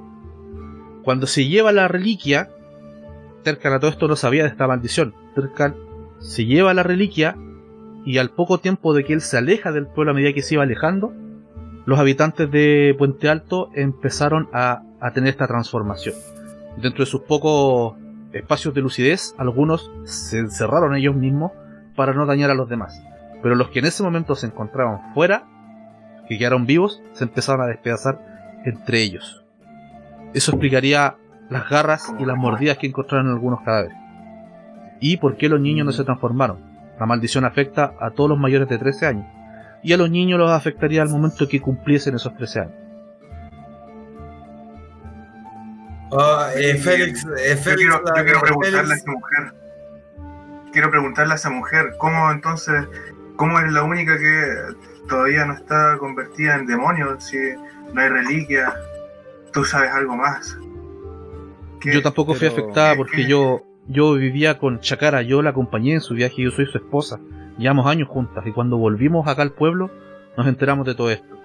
Ella tomó el cargo de alcaldesa cuando robó esta reliquia y, y trajo paz al pueblo y pudo anular la maldición. El mismo pueblo fue quien la, la eligió alcaldesa. Por eso que esto no me Y ahora afecta. está muerta. Eh, Félix se acerca a, a ti, le pone la mano al hombre y le dice: Ah, esta es una historia terrible, terrible, realmente. Se pegó. Sí, se pegó. Era tan Terrible. que se pegó. Que se choqueó. Félix se choqueó. La historia y quedó ahí. logró, logró tocar, tocar el corazón de, de Félix. ¿Por qué? ¿Me, me, me, me pegué y quedé lagueado? ¿Qué weón? Sí, Sí. te quedaste pegado. Te tocaste el hombro. Ya, no, no, él le dice, qué, qué, qué terrible esta historia, pero eh, por alguna casualidad no sabrás si este pueblo amasó riqueza fuera de la maldición. A la- eh, a- no, eh, me, me da vergüenza preguntarlo, solamente lo quiero saber por información geográfica.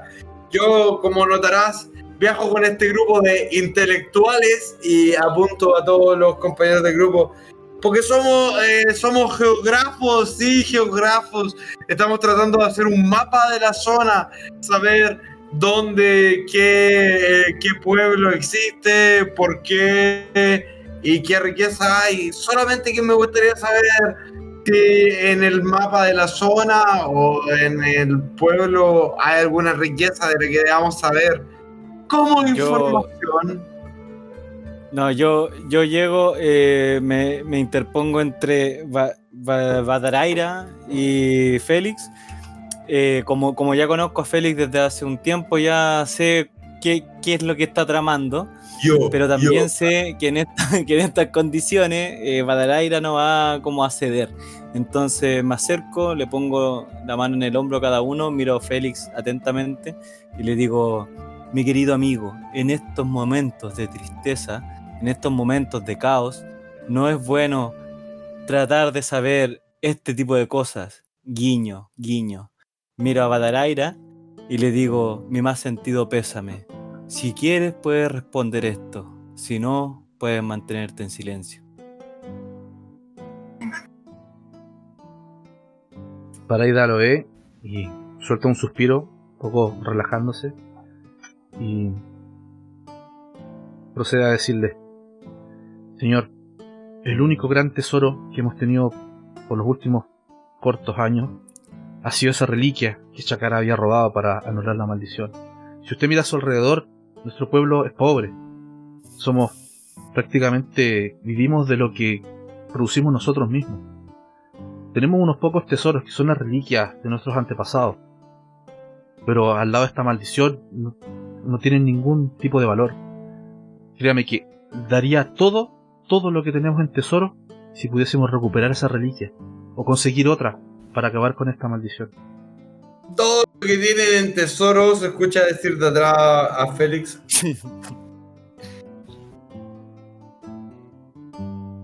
¿Cómo, perdón? ¿Qué dice? Se pegó. Eh, todo, todo, lo, todo lo que tienen en tesoro y que tienen en tesoro entonces. Se da media vuelta y se acerca a una especie de cajita que tiene y muestra en la mesa empieza a mostrar distintos tipos de, accesorios metálicos una especie de, reliquias pero claramente no son mágicas. Algunas talladas en metales que no, alcanzan a definir qué son. Otras las reconocen a simple vista también son hay algunas gemas algunas piedras de, de gran valor monetario pero para esta gente no, no, no representan tanto valor. Son personas bastante humildes y que no, no ven eh, ese tipo de valor en las cosas. Baraida está Eh. completamente dispuesta a entregar todo esto a cambio de simplemente acabar con la maldición. ¿Y cuál sería el...? eh, y Maraira, eh, me, me acerco yo empujando a, a Batis a- hacia el lado. eh, así como, como de la cabeza, así como. Eh, eh, eh, Maraida, eh, ¿cuál sería tu idea de acabar de la maldición? ¿Tenemos que traer la insignia de vuelta? Por supuesto que sí, esa es una de las opciones, traer de vuelta esa reliquia que nos había traído paz por corto tiempo, o conseguir otra reliquia sagrada, pero créeme que Chakara recorrió por mucho tiempo y fue la única que logró encontrar. Y aquí, aventureros, es donde les pregunto. Afuera están a escasas horas de que caiga la noche. Sucediendo esto, el pueblo se va a llenar de todas estas criaturas que se están escondiendo. Y aquí es donde deben decidir si van a ayudar a este pueblo, les robarán sus tesoros y huirán, acabarán con los engendros. Díganme ustedes, ¿qué, Bueno, ¿cuál será su, su, Eh, su actuar, su proceder? eh, en este en este tanto Alric que tiene sus años y eh, sabe sabe algunas cosas eh, tiene recuerdos tiene recuerdos de tiempos aventureros de tiempos más eh, más más, más motivados por rescatar gente y, y ayudar a otras personas y escucha esta historia y piensa bueno eh, ayudamos a este pueblo, a lo mejor en un futuro tal vez podamos establecer líneas comerciales, que es lo que le importaba ahora. Pero en el fondo, conmovido por esta mujer, quiere ir y eh, mira a sus amigos y les dice, vamos, vamos a conseguir esa, esa, esa reliquia y aprovechamos de devolverle esta armadura sanguinaria a ese, a ese despiadado que se la llevó y condenó a toda esta gente. Eh, Eh, la, Pero- la conversación de nosotros está siendo escuchada por Varadit. Baradit. Baraida, sí. No me acuerdo cómo se Baraida. llama. Ba- ba- Bara- Baradit era un escritor chileno, weón. Sí, Eh, No sé, mira, ustedes están sí, sí. todos en, esta habitación subterránea, están con Baraida. No sé si habrán tomado la precaución de hablar esto en privado o lo están hablando de la estrella. Díganme ustedes. No, lo estamos, lo estamos hablando En de eh, privado, somos, eh, somos, somos un grupo de ladrones, pero somos ladrones honrados.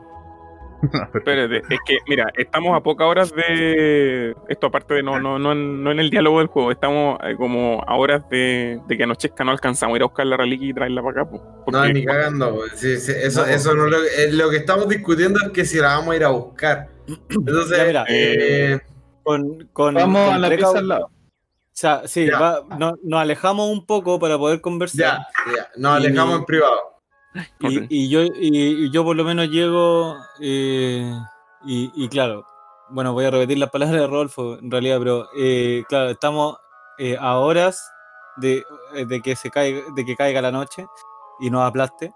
eh, pero, pero claro, creo que nos vamos a demorar más si vamos a buscar la reliquia. Yo creo que lo mejor para todos, y en este caso el clérigo va a estar de acuerdo conmigo, es que eh, los matemos a todos y nos llevemos el tesoro. Eh, bueno, ayudar siempre va a ser un- el camino, ayudar al prójimo. Ah, y si el tesoro es entregado de forma voluntaria como una recompensa, pues, pues no le hallo nada malo, está bien. Eh, en mitad de la conversación, eh, el único que no ha dicho nada es el druida, así que Félix mira al druida esperando la opinión que tiene él. Creo que del- las bestias son parte de la naturaleza. Pero los demonios. Bueno, los demonios también. ¿Qué demonios? Deberíamos esperar eh, que el peligro cese e ir a buscar al paladín. Según recuerdo, dijo que estaba en un templo cercano. Escuchando, escuchando la opinión de todos los demás de ir a buscar el paladino, toda la weá, eh, Félix agarra su clásico estilete, su espada, la clava contra el suelo y dice: ¡Maldita sea! Ustedes son un montón de blandos. Ah, está bien. Vamos a detener esto. Arreglemos este puto pueblo y veamos qué conseguimos después de eso. Y esas son las últimas palabras de, Con arreglarlo te refieres a que como los niños cuando cumplan 13 se van a convertir en demonios, los vamos a matar a todos y nos vamos a llevar el tesoro? No, Me, me refiero que vamos a traer eh, una reliquia de vuelta y llevarnos el mejor tesoro que podemos conseguir. Y luego nunca miraremos atrás. Ok. debo recordar- Félix entonces. que están, claro, están a escasas horas del punto donde saben que está Terkan, que les dijo que iba a estar durante tres días purificándose, y que el solo hecho de que esta reliquia esté cerca del pueblo va a hacer que estas personas vuelvan a la normalidad, dejen de ser estos demonios. Así que, Ah, chucha, no, no podemos, podemos devolvernos meter con cara ya o qué. Claro, podrían ir, si es que es su decisión recuperar la reliquia, volver con ella y a medida que ustedes se acerquen al pueblo, esta maldición se va a ir eh, anulando. Ah, Ya, o pues. sea, ya. Eso o Ya, yo. O realmente van a decidir esperar al otro día, pasar la noche en el refugio para que no los ataquen de grupo, porque son prácticamente el 80% del poblado que se escondió está convertido en criatura. Y solamente esperan la noche para salir a, a cazar. Esperemos, espere, yo esperaría, yo dormiría en el refugio, hermano. Sí, yo también. Creo que sería buena idea esperar en el refugio. Sí, Digamos, digamos, eh, Eh, exacto, sí. Yo eh, te- tengo una pregunta más. ter- eh, y como el, el el o sea, mi, mi personaje puede eh, calcular, por así decir, según el aspecto de los niños, si alguno de ellos cumplirá año a las 12 de la noche. Cumplirá 13, por ejemplo. Sí, Buena pregunta. a simple vista, ninguno de los niños es mayor a 10 años. Son todos bastante Ya, pequeños. Uh, así, así son más ricos. Dijo el clérigo. Ah. No. qué terrible. Ya, no, entonces, eh, ya sí, yo creo que sería buena opción esperar y al día siguiente ir a, agarrar al paladín por el cuerno. Por su espada. La, la, la, la parte decide dormir hoy día. Perfecto. Entonces lo que vamos a hacer, Sí. vamos a hacer un, un salto de tiempo. Ustedes van a pasar la noche en el refugio. Cada uno de ustedes eh, haciendo distintas actividades. Me imagino al mago estudiando sus libros. A los demás rezando. Parte del clérigo. o sea, revisando sus armas, limpiándolas. Y eh, descansando durante la noche. El día siguiente ustedes salen del refugio, ya, como dijeron, eh, con destino hacia donde se encuentra Tercan. Entonces cuando salen del pueblo, salen del refugio, ven que eh, en las casas alrededor hay muchos más destrozos de los que notaron la- el día anterior. Ven ventanas rotas, puertas rotas, claramente muchas de estas criaturas salieron durante la noche. Ustedes entre sueños las sintieron desde el refugio. Saben que no son Sí. pocos, son muchos los que están por ahí. Ahora a plena luz del día no los van a ver, ya que a ellos les daña bastante el, el- el sol y no se van a exponer. Y sabiendo esto se dirigen ustedes camino hacia el punto de encuentro con Terca. Un viaje aproximadamente dos horas, dos horas y media. Me gustaría que nos contaran en el camino cómo, cómo planean hacer este, este golpe contra, contra el, el paladín Terca. Yo quiero Eh, hablar quisiera- primero. Vale. Eh.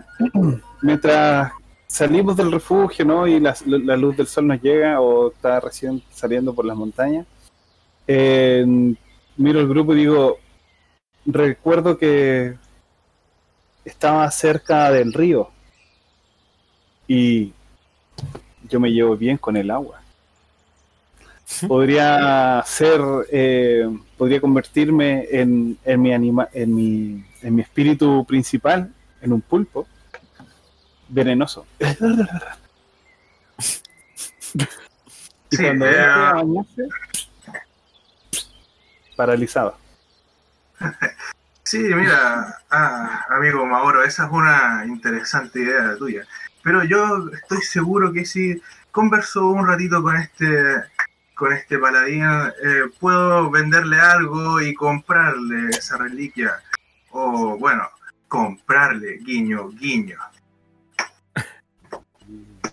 Pero, eh, ¿tú creí que va a acceder? Porque al final es la reliquia por el cual él juró vengarse por la muerte de su eh, tío. Mm, mira, ¿sabes qué? Déjamelo a mí. A mí nadie no me compra lo que yo puedo venderle. Y nadie va a negar una venta que yo quiera comprar. Así que déjamela. Yo estoy seguro que puedo Perfecto. Bueno, nuestro mago se ve muy pero- seguro, así que dejemos que así- lo intente por Eh, lo menos. eh, en el peor de los casos, yo voy a decir lo siguiente: eh, yo voy a estar atrás de un árbol, y Bati va a estar atrás de un árbol, y eh, Nicolás va a estar eh, detrás de eh, un árbol, y en el peor de los casos, Moroa Mahona, eh, eh, Waka Waka va, va- va- va- va a mover el agua y vamos a ver lo que hacemos. Pero si no funciona la negociación, por la razón o por la fuerza. Y en todo caso, si no funciona la negociación y no funciona el plan de, de, de Alric, igual podemos dividir el tesoro en cuatro en vez de cinco. Ya, eh, a, a vos lo que te, lo que te gusta es dividir, el tesoro en cuatro. así, ya, ok. Por supuesto. Bueno, pues entonces vamos, vamos a, encuentro de go. este paladín y si consigamos esa reliquia. Ya. Bien. A medida que ustedes siguen avanzando, están llegando ya próximos al, al punto donde estaba Tercan en el agua purificándose. Y ahora lo ven fuera del agua. Está con sus ropas, las que usa bajo la armadura. Se encuentra de pie a la orilla del agua y en sus manos sostiene la reliquia. Está con los ojos cerrados y está en lo que parece ser un rezo. Está, a simple vista pareciera que le está hablando a la, a la reliquia, pero como está con los ojos cerrados lo interpretan como que simplemente le está rezando a su dios de la luz. Él no se da cuenta que ustedes se acercan. Permanece ahí rezando. ¿Qué hace? Um, Yo creo que es la. Y bola de fuego. Yo creo que Eh, es la yo les digo, les hablo. de acercarme. eh, les digo, muchachos, eh, la comunión con, una, con la deidad es algo muy importante para el hombre, así que creo que deberíamos esperar a que él termine para poder conversar con él. A que termine, eh, este hombre lleva aquí días. Probablemente no terminará nunca. Bueno, eh, entonces eh, Alric, que ya está muy seguro de su plan, se acerca y eh, quiere. eh, quiere de todas formas interrumpir a este tipo. Que nos diga, que nos, que nos devuelva esa reliquia. ¿Ya? ¿Qué hace el siguiente? Bueno, a escondernos detrás del árbol. entonces. Yo, yo Andan estoy, yo- listo para matar a este weón. Este, este weón nació muerto, este hermano, weón. Yo, yo, hermano, yo, hermano, yo, yo iba a matar a este weón cuando nos lo encontramos al principio. Así que el, eh, Ya. Y el, el paladín está fuera del agua, ¿cierto? Sí, está parado fuera del agua en la orilla, está con la reliquia en la mano. Creo, Ya, me acerco a, entonces- a, a- a Moana, Ma- Maono Moara, Moromire Miere, y, y le digo, creo que tu plan del pulpo ya no va a funcionar, amigo. No, ya no va a funcionar. Mejor espero con mi lanza y el y escudo en la mano. yo, te- yo, te- yo tengo mi, mi daga envenenada en la mano, listo para arrojarla, hermano. Bueno, entonces. Yo tengo una, una, eh, una flecha. Bueno, yo muy seguro de mí mismo me acerco y mientras me voy acercando, bueno, me abro esta, esta túnica de muchos colores brillantes que tengo y voy metiéndome las manos en algunos bolsillos a ver si encuentro algo Ya. interesante para venderle. Ah. Porque a mí nadie me dice que no. Resulta que el mago tiene un conjuro que se llama encantar personas. Que una persona, un animal a la que toque mientras lanzo este conjuro, será mi amigo hasta que le haga daño o lo demuestre lo contrario. Así que por las buenas el amigo me la va a vender y estoy muy seguro de eso. Cash. y voy a interrumpir en lo que está haciendo. Quiero conseguir esa reliquia. Ya. Ok. Perfecto, haga el, el lanzamiento del conjuro. Um, vale. Concheto, madre. no, no, todavía no lo lanza. Ah, es el eh. nivel. Eso es lo que hace. Uh, Como Ya, no tiene eh, efecto, pero elige una cosa de la siguiente lista. Te chupa el pico. pero weón. Re piola. Hay, hay niños presentes. ¿Quién dijo esa, eh? El clérigo. Un, un expectante de su no, porque el clérigo siempre le echan la culpa. No deseado, te pones en riesgo. Ya, Yo creo que la realidad al ser lanzado. Sí, bueno, entonces claramente, eh, ah, bueno, elijo la primera, atrae atención no deseada, entonces algo pasa cuando perturba a este tipo que estaba meditando ahí, oye, le digo, eh, amigo, ¿quieres comprar algo de esto? Y lo molesto, Ya. y lo toco, y lo toco, y lo conjuro. Pero supongo que algo falla porque, bueno, es un 9, entonces el DJ me dirá que... Ah, veamos qué, qué dice Brian. Bien. Alric se acerca a Terkan, que está dentro de este rezo. Terkan, al verlo, eh, interrumpe su oración. Le dice: Hola, aventureros, volvieron. ¿Cómo les fue con, con los tesoros que les ofrecí? Y en eso le pone una mano en el hombro a Alric. Y es el momento en que él Ah, eh, conjura este encantar persona. Cuando él empieza a sentir esto, empieza a parpadear, empieza a sentir dentro de él una necesidad de comprarle algo. Pero sabe que no tiene dinero, no trae nada encima. Les dio a usted todas la- las joyas que tenía, todas sus pertenencias, está con su ropa y la reliquia, es lo único que tiene. Y empieza a mirar la reliquia y le dice, ¿de casualidad tienes algo para ofrecerme?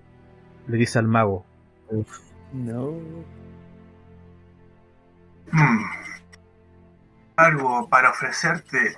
¿Tú te refieres a algo como esto?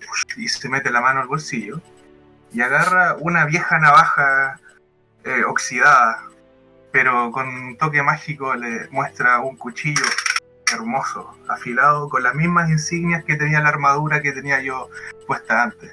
Y le digo, amigo, esa reliquia no vale nada comparado con esto. Mira este cuchillo. Terkan empieza a mirar esa cuchilla y la oferta parece bastante tentadora. Él está sosteniendo la Me reliquia. parece que eso es prestidigitación. Ajá. Sí, ese es un truco, ese, ese es gratis. Entonces empieza a, a mirar su reliquia, empieza a sostener. Y en este, esta lucha interna, eh, tan fuerte su, su, su, ¿cómo se llama esto? su compromiso con su dios de la luz que eh, de alguna forma duda. Justo en el momento en que él estaba cediendo a entregar esta reliquia, escuchan un zumbido muy, muy agudo. ¡Fium! oh, Y ven como de un momento a otro, en el hombro de Terkan hay una lanza clavada de lado a lado, en el hombro. ¿Qué? Y empieza a sangrar. Y todos se giran en dirección de donde venía esta lanza y pueden ver a Baraida, que viene Eh, enfurecida. Ella los vino siguiendo. Ella no quiere conseguir las cosas por la buena. Ella quiere vengar a Eh. Chakara. eh, eh, Y les todo dice, es venganza. Terkan nos arrebató esa reliquia por la fuerza, mató a muchos de nosotros. No pueden esperar recuperarla por la buena. Sangre se paga con sangre. Y desenfunda su estoque, dispuesta a acabar con la vida de Terkan. ¿Cómo van a reaccionar los demás? Eh, bueno, Alric que está al lado de Terkan, que de repente explota su hombro en sangre y queda atravesado. eh, bueno, agarra este cuchillo y eh, claramente eh, se pone a un costado, eh, impresionado al ver, al ver que viene esta, esta mujer eh, a la carga. Así que, bueno, me corro a un lado y veo, veo qué pasa. No lo, no lo intento proteger, me pongo a protección yo mismo. Chucha la wea. Eh, Al recibir el- esta lanza en el hombro, Terkan inmediatamente reacciona y eh, se libera de este encanto que le había puesto el mago encima. Cuando ve la lanza en su hombro, ve a Baraida y los ve a todos ustedes alrededor, inmediatamente se da cuenta que la posesión de su reliquia está peligrando.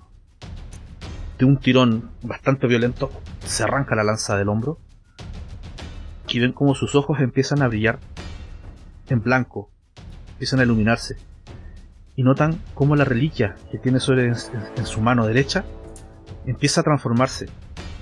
Empieza a mutar lo que parece ser una espada. Y los mira a todos ustedes y dice: Si quieren volver a arrebatarme la reliquia de mi ancestro, primero tendrán que asesinarme. Y se pone en una posición en guardia. Y con la otra mano le hace un gesto como: Vengan, vengan. Él no les tiene miedo, él confía plenamente en sus habilidades de peleador. ¿Cómo van a reaccionar ante esto? eh, disparo mi arco. no, Sí, eh, hermano, eh, si el diálogo no es opción, pues. Félix, eh, Félix reacciona a ignorar a eh, Terkan, eh, el paladín, y mira a la demonio. Eh, ¿Cómo está la demonio? ¿Qué- ¿En qué está haciendo? Está en... No, Paraida es una humana, ella no, ella no está tocada por la maldición. No, acuérdate que una estaba humana que afuera. Félix se arroja, Félix se arroja hacia la humana a, a detenerla. ¿Ya? ¿Los demás? Yo tomo la daga. Yo, to- yo tomo mi daga y me pongo en posición defensiva. Porque no sé qué, qué va a pasar, pero como dije, no protejo, no protejo a este, a Eh, este paladín. em, yo eh, le digo al. A ver, ¿qué podemos hacer? Mauro va con lanza y, y escudo contra, contra el paladín. Perfecto, Yo, va directamente a atacar. Sí. Mauro, Mm. ese sería un Zajarraja. Zajarraja. Mm. Mientras los otros también, pues para que después hagamos todas las tiradas y yo lloremos. Yo voy a. Yo tenso. eh, o sea, ya, yo. Ba- Batis ve que eh, en, en este caso eh, la, la humana se estaría como. Como. me- eh, o sea, ya ella comenzó la, la batalla, así que ya es como una aliada, porque si obtenemos la reliquia, obtenemos el tesoro. Así que tenso mi arco y flecha y disparo. No la pienso y disparo. Haga la tirada de disparar. Uh.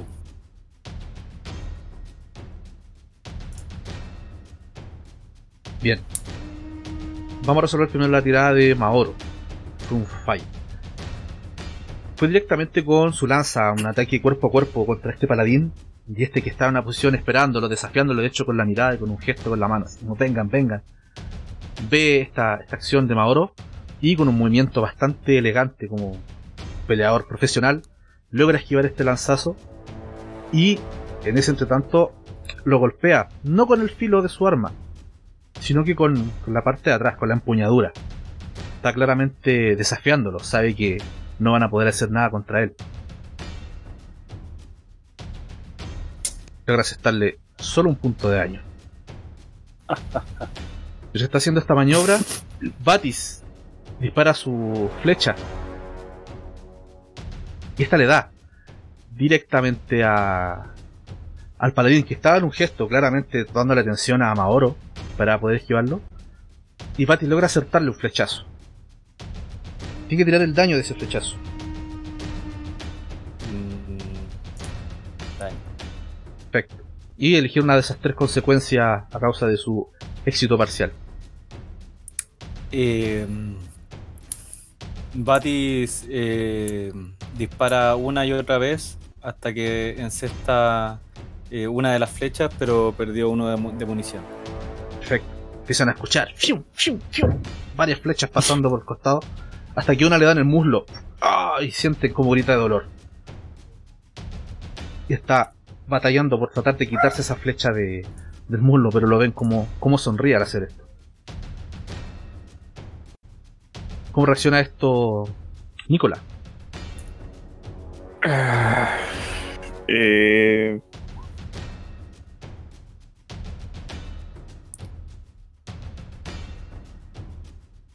Estoy conmocionado porque no sé cómo reaccionar ante la situación. No quiero que nadie muera ni, ni que termine la situación así, así que. Ah. ¿Puedo pasar? ¿No hacer nada? Sí, claro. Gallina. Claro, juegue al final. En lo que usted está perplejo sin saber cómo reaccionar.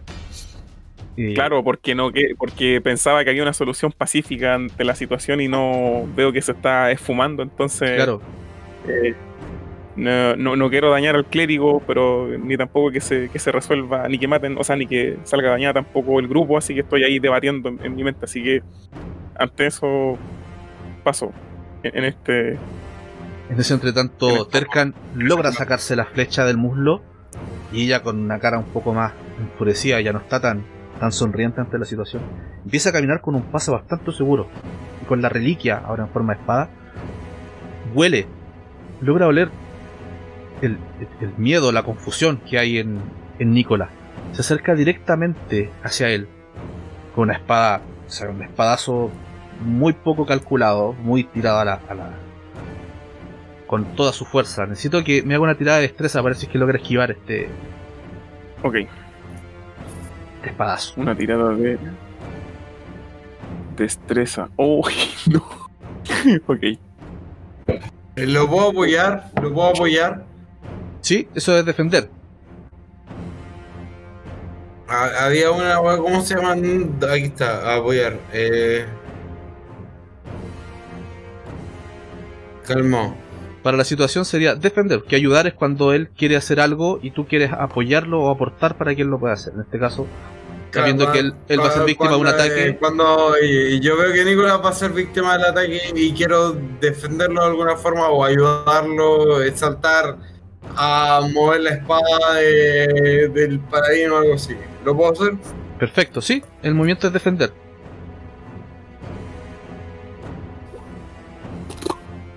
Uh. Nos fuimos a la D. lo intenté, lo intenté. Terkan venía con este paso bastante seguro, justo en el momento en el que levanta su reliquia para aceptarle un golpe directo a Nicola, que está tembloroso y mirando sin saber qué hacer. Félix se acerca para intentar ayudarlo, pero en este entretanto se tropieza y empieza a llegar como prácticamente corriendo, y este espadazo le llega directamente a Félix, que prácticamente se Ah, cruza en el camino y recibe este golpe directo en su espalda. No. Esa suma de puntos de golpe. Perro, perro, yo, eh, esa weá para mí un- una caricia. ¿ok? Te, El, te cortó el toda loco, la me- grasa. el- el loco me, da un bes- me da un beso en la espalda con una espada, ¿ok? Whatever. ¿Cómo reacciona esto el señor Elric? Alric que estaba al lado mirando cómo todo pasó tan rápido. hermano, hermano, como tírale, tírale un una puta bola de fuego, bola de fuego. Bueno, justamente en ese momento cuando ve que le llega, le llega este espadazo en la espalda a este pequeño ser que se interpuso en el camino, ¡pah! proyectil mágico, tengo proyectiles mágicos.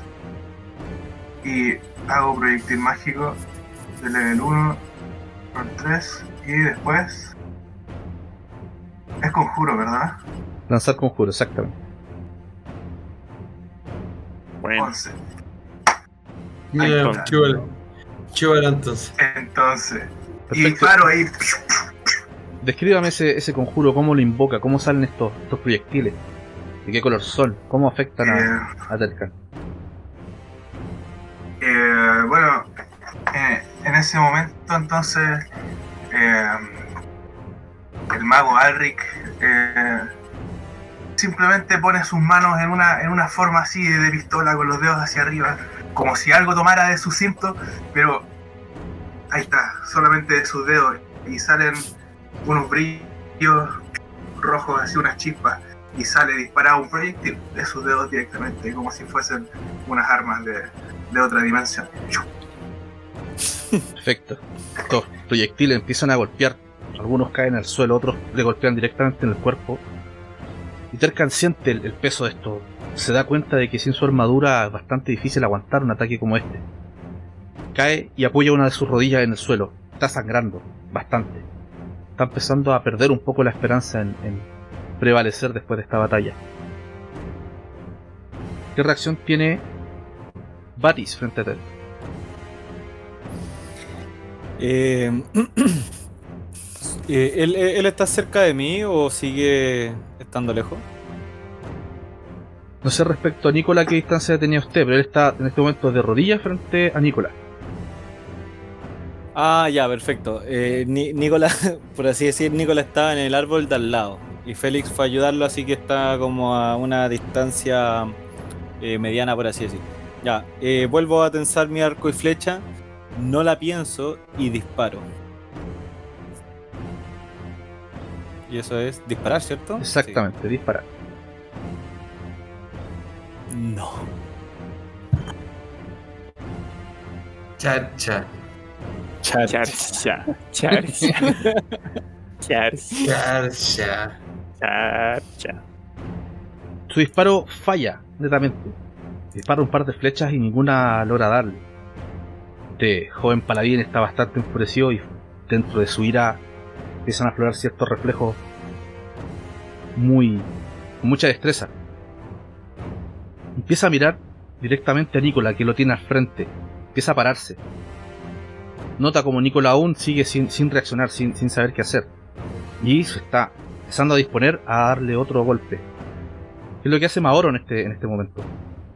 Defender, o utilizo defender. Cuando defiende a otra persona, objeto de localización. Así que me voy y defiendo a, con mi escudo de coraza de cangrejo salto para tratar de defender a Perfecto, Nicolás. excelente. Let's see what we got. Defender y Au. Au. 12. Au. Lo defiende. Au. Au. Tienes Se ataca. Tres puntos para, Sí. claro, para escoger de las cuatro opciones que te ofrece el- la habilidad. Y nos describe cómo, cómo sucede esto. Ya, oh, espérate, estoy leyendo lo- los efectos, no había cachado.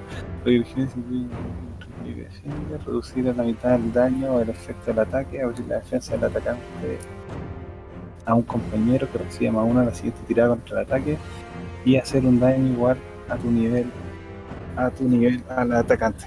Ya, ok. Eh, di- disculpa, ese hacer un daño igual a tu nivel se refiere a mi nivel Claro, tú eres de nivel 1, puedes hacerle un punto de golpe de vuelta al atacante. Ya, ok. Entonces, eh, utilizo, bueno, al defender, eh, eh, el, el ataque que, que realice, eh, primero lo redirijo hacia mí, Ajá. contra el, el ataque. Eh, segundo, eh, le hago un daño igual a, a mi nivel. Y tercero, lo- eh, le abro la defensa del atacante de tal forma que quien sea el siguiente que vaya a disparar o a atacar reciba más uno en su tirada contra el atacante. Perfecto. Entonces, con el escudo se atraviesa de una manera bastante rápida, logra desviar este ataque con su escudo hacia arriba. Y lo que hace que, como esta reliquia pesa tanto, sus brazos se le va hacia arriba prácticamente y queda con el pecho descubierto. No tiene ningún tipo de defensa. Eso le da esa bonificación de más uno a cualquiera que intente atacarlo en este momento. ¿Puedo seguir disparando desde mis dedos? ¿Proyectiles mágicos? Perfecto. Lance nuevamente ese lanzar conjuro. Eh, mismo lanzar conjuro o tengo que poner proyectil mágico primero. No, ya sabemos lo que hace, el mismo. Ah, no, si sí tenéis que lanzarlo para ver cuánto daño hace. Vale. Nah. Uno de nuevo.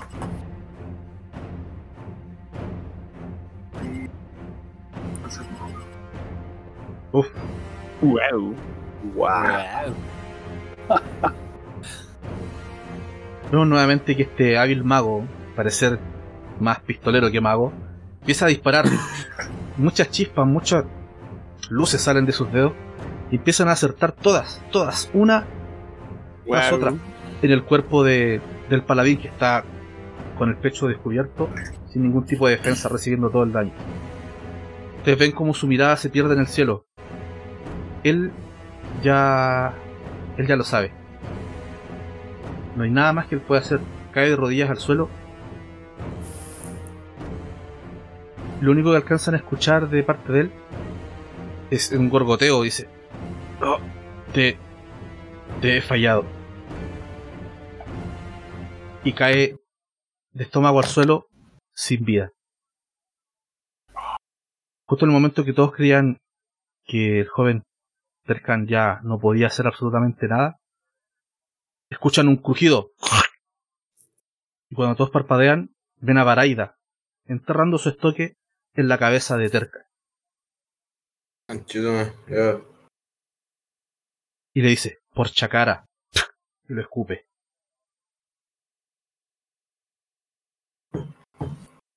Ya. ¿Cómo van a reaccionar al final de este combate? Eh, Batis, eh, de forma cautelosa, se acerca y, y, y, eh, toma la, la reliquia. Cuando tomas la reliquia, te das cuenta que esta, empieza a perder esta forma de espada y empieza a brillar y vuelve a, a la forma que tenía de reliquia. Ya, perfecto. Baraida se acerca a que- y les dice: Un trato es un trato. Yo les ofrecí las riquezas de mi pueblo a cambio de esta reliquia de vuelta para anular la maldición. Eh, Félix, está, Félix está mirando al clérigo con cara de. Acabo de recibir un, un par de flechas así como en la buena onda, un par de guates en la buena onda, eh, mínimo un Cure Light Wounds, ya, por lo menos. Tiene, tiene daño encima el. El, Bueno, el- el- oh, tengo Félix. 8 de hecho, fui el tanque, weón. ya, entonces cuando ya termine esto, lo, eh, le hago el hechizo, o sea, lanzo un conjuro de curar heridas leves a, a Félix. pero uno bueno sí. Uno bueno. Perfecto, láncelo. Sí, dame un segundo. Em, acá está. Curar heridas leves. No. y lanzar conjuro. Falló. encima. Este. ¿Qué pasa ahí? Si bien no reaccionó ante este combate, no, no usó la violencia contra el, el paladín, tampoco hizo nada por, por revertir esta situación o por frenar la violencia que se desató. Entonces, el momento que tú empezaste a hacer estos rezos a tu Dios para que te diera esta bendición y poder curar a tu compañero, este Dios simplemente no respondió. Está de cierta forma juzgando tu, tu actuar. Mi actuar, ok. Perfecto. Eh, eh, yo eh, gua- guardo, guardo la reliquia, miro a la eh, Ba- Baraida y le digo, un trato es un trato y vamos todos a ir a buscar el tesoro. Y te quedarás con Em, la. Y en ese creo- momento, espérate, en ese momento uso artes arcanas. eh, que dice, bueno, tengo que tirarlo, pero es para curar al compadre, al Félix. ¿Lo tiro no? Ay, ay, Me siento malito. ay. Estoy malito. Tranquilo, mi mediano amigo. Ya haremos algo por tu salud. Fácil Cántale decirlo, una maldita. Sarastra, decirlo, maldita sea. Batis te va a Eh. cantar un, una, un, un nanay. Ya, eh, tiro por arte de La, primero, ¿cierto? eh, la mayonesa, porque tiene que cambiar la, la mayonesa. si no, no, no. Sí, sí, sí. Ya. Entrégate. Aún no te siento. Ah.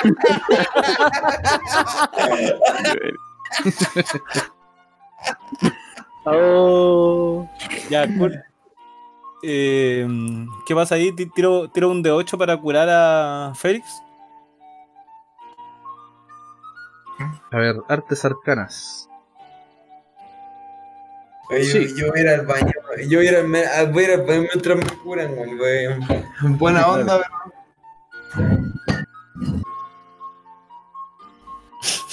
Dale, efectivamente tu hechizo hace el efecto Sí. que esperabas.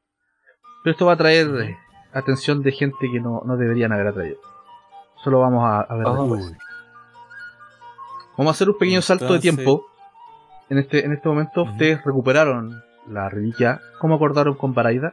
En cambio iban a recibir sus tesoros. Ustedes vuelven al pueblo, Sí. colocan esta reliquia en la piedra de la plaza central y notan como una cierta brisa empieza a salir de esta roca y empieza a inundar todo el, el poblado. De a poco sienten como algunos aldeanos salen de las distintas estructuras del pueblo. Empiezan a reunirse en la plaza central y al ver que la reliquia está nuevamente puesta en su lugar donde ellos la, sabían que estaba, empiezan muchos de ellos a llorar. Muchos de ellos ven seres queridos, cercanos, muertos en el suelo, pero saben que la reliquia volvió y esto vuelve a traer paz a su pueblo.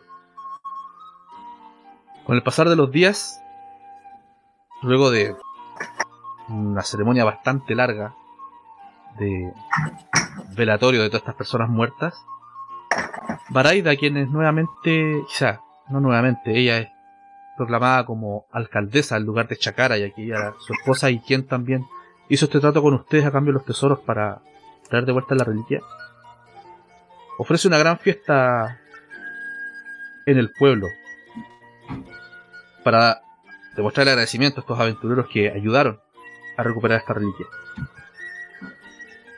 Todo el pueblo está vestido de fiesta, están todos bailando, todos tocando música, todas, to- están todos bebiendo. Ustedes con sus sacos llenos de tesoros y monedas que los mismos aldeanos le ofrecieron, aparte del tesoro que Baraida les había les había entregado. Cuéntenme, ¿de qué manera están disfrutando esta fiesta los aventureros? Ah, bien.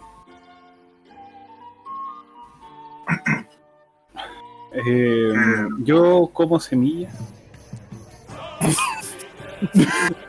Yo como semillas. No, Eh, yo- me pongo a, a- a bailar, la verdad. Me gusta a mí eh, en ese sentido el baile. Eh, Félix, Félix se siente en la mitad de un problema moral como de... eh, a, Félix en la cabeza se le aparece la idea de un tren y cuatro, cu- cuatro personas en una línea y una persona en una línea. Y saber cuál de ambas líneas es la correcta. Matarlo, matar a cuatro personas o matar a una, perso- a una persona. Yo creo que Félix tiene un problema moral en este momento. ¿Qué va- cu- cuánto, vale, ¿Cuánto vale la vida, la vida de una persona? ¿Vale lo mismo que la vida de cuatro personas o vale una persona matar a una? ¿Vale lo mismo que matar a una? ¿Vale más que vale menos que matar a cuatro? Entonces Félix está en un conflicto moral porque puta, matamos a una persona para hacer a cuatro felices, pero aún matamos a una persona. Así que Félix está Félix se está emborrachando. Félix, Félix decide que su respuesta es el alcohol. Ok. Sí. Yo Eh, estoy yo- tratando- Ah, dale, dale. ah, bueno, yo estoy intentando disfrutar, pero estoy más reflexivo por el, por lo que pasó. Pensando en, en la reacción de, de mi Dios eh, y en todo lo sucedido también. En si era necesario que muriera más gente o no. Eh, Bueno, eh, en ese yo- entonces, Elric, con, con una, con un brebaje bien preparado, o lo que queda de él en su, en su vaso, porque ya no va a saber a servir otro, pero ahí está eh, muy feliz escribiendo eh, en, su, en sus libros, en su ruma de libros. Primero, de qué se trata todo esto del, del, del dios de la luz y estos amuletos sagrados que ah, tienen efectos extraños. Bueno, pero ahí está escribiendo sus historias de mago eh, con, con su copeta en la mano. Excelente. Ya, y Batis, eh, mientras, Ya, Mientras en un toca su flauta, mientras toca su flauta eh, para deleitar a eh, la, la- la penosa pérdida de, de, de Baraida, eh, también trata de, de bailar, eh, acercarse a ella, tratar de sanar su dolor y con una carisma eh, bien potente consigue algo con ella. No, tira el dado. Yo quiero saber, dado. si- yo quiero saber si el Tira el dado, dado, dice, pues, si el dado dice lo correcto. Tira el dado. Sí, ¿Qué tengo que tirar? ¿Carisma? No, y, eh, sí. Parlamentario. Sí, sí, po, no. Carisma, po, perro. No, pues Mira, parlamentar si tenés que hablar con ella pues, para conseguir. No, Sí, la, ah. La verga. ¿Dónde está parlamentar? Acá está. Eh, ya, Parlamentar, claro. Usted- Usted quiere que esta persona haga algo, pero esta persona dice, yo lo hago, Claro. pero si tú me das algo que quiero y que tú tienes. Ese es el trato. Entonces Ah, depende de la tirada, perfecto. depende de la tirada, la persona lo va a hacer confiando o te va a pedir que le des alguna garantía de que le vas a dar lo que ella quiere para hacer lo que tú quieres que haga. Ya, perfecto. Me Ya, lanzo tíralo, ataque. tíralo, tíralo. Parlamentar. No. Claro, va a hacer lo que usted le pide, pero antes va a querer pruebas de que vas a cumplir tu promesa. Con promesa. Ya, perfecto. No, pues sí, está claro, está claro, mira. La, eh, la promesa que, que Batis le da a Badaira es que. es que solo, solo se necesita una lengua para poder olvidar todas todas las lágrimas que ha, derrama- que ha derramado por una muerte. Eh, Esta es como una canción de Rata Blanca, weón. Sí, y, e- y esa lengua, esa lengua la, la hará olvidar todo eso durante dos horas. Baraida. Baraida lo, lo mira con una cara así de que no le cree mucho, pero finalmente de guiño un ojo está dispuesta a, a darle una oportunidad a este, a este bardo. Yeah, Oye, y, y- ¿Quién, y quién me Félix- falta? ¿Quién me falta en esta Félix? Félix encuentra un par de joyas escondidas que nadie quería mostrarle, una o Nancy. No, yo creo que ya le dieron todo. O sea, Baraida le entregó los tesoros del pueblo y los aldeanos mismos. Después, en forma de agradecimiento, también les entregaron su, su dinero. Más que nada, ellos se sustentan con lo que producen ellos mismos y no necesitan tanto dinero. Ya, pero un saco de papa, un saco de papa lo vendo en el pueblo y la hago, pues, hermano. Puede ser. Oye, amigo Félix, siempre pensando en los negocios. Esa Pues es la actitud. Llevémonos lo que podamos y lo vendemos en el mercado. Y, en la pelea, el único que hice en la pelea fue que me pegaron un cachamal. Eso fue como todo lo que me. me-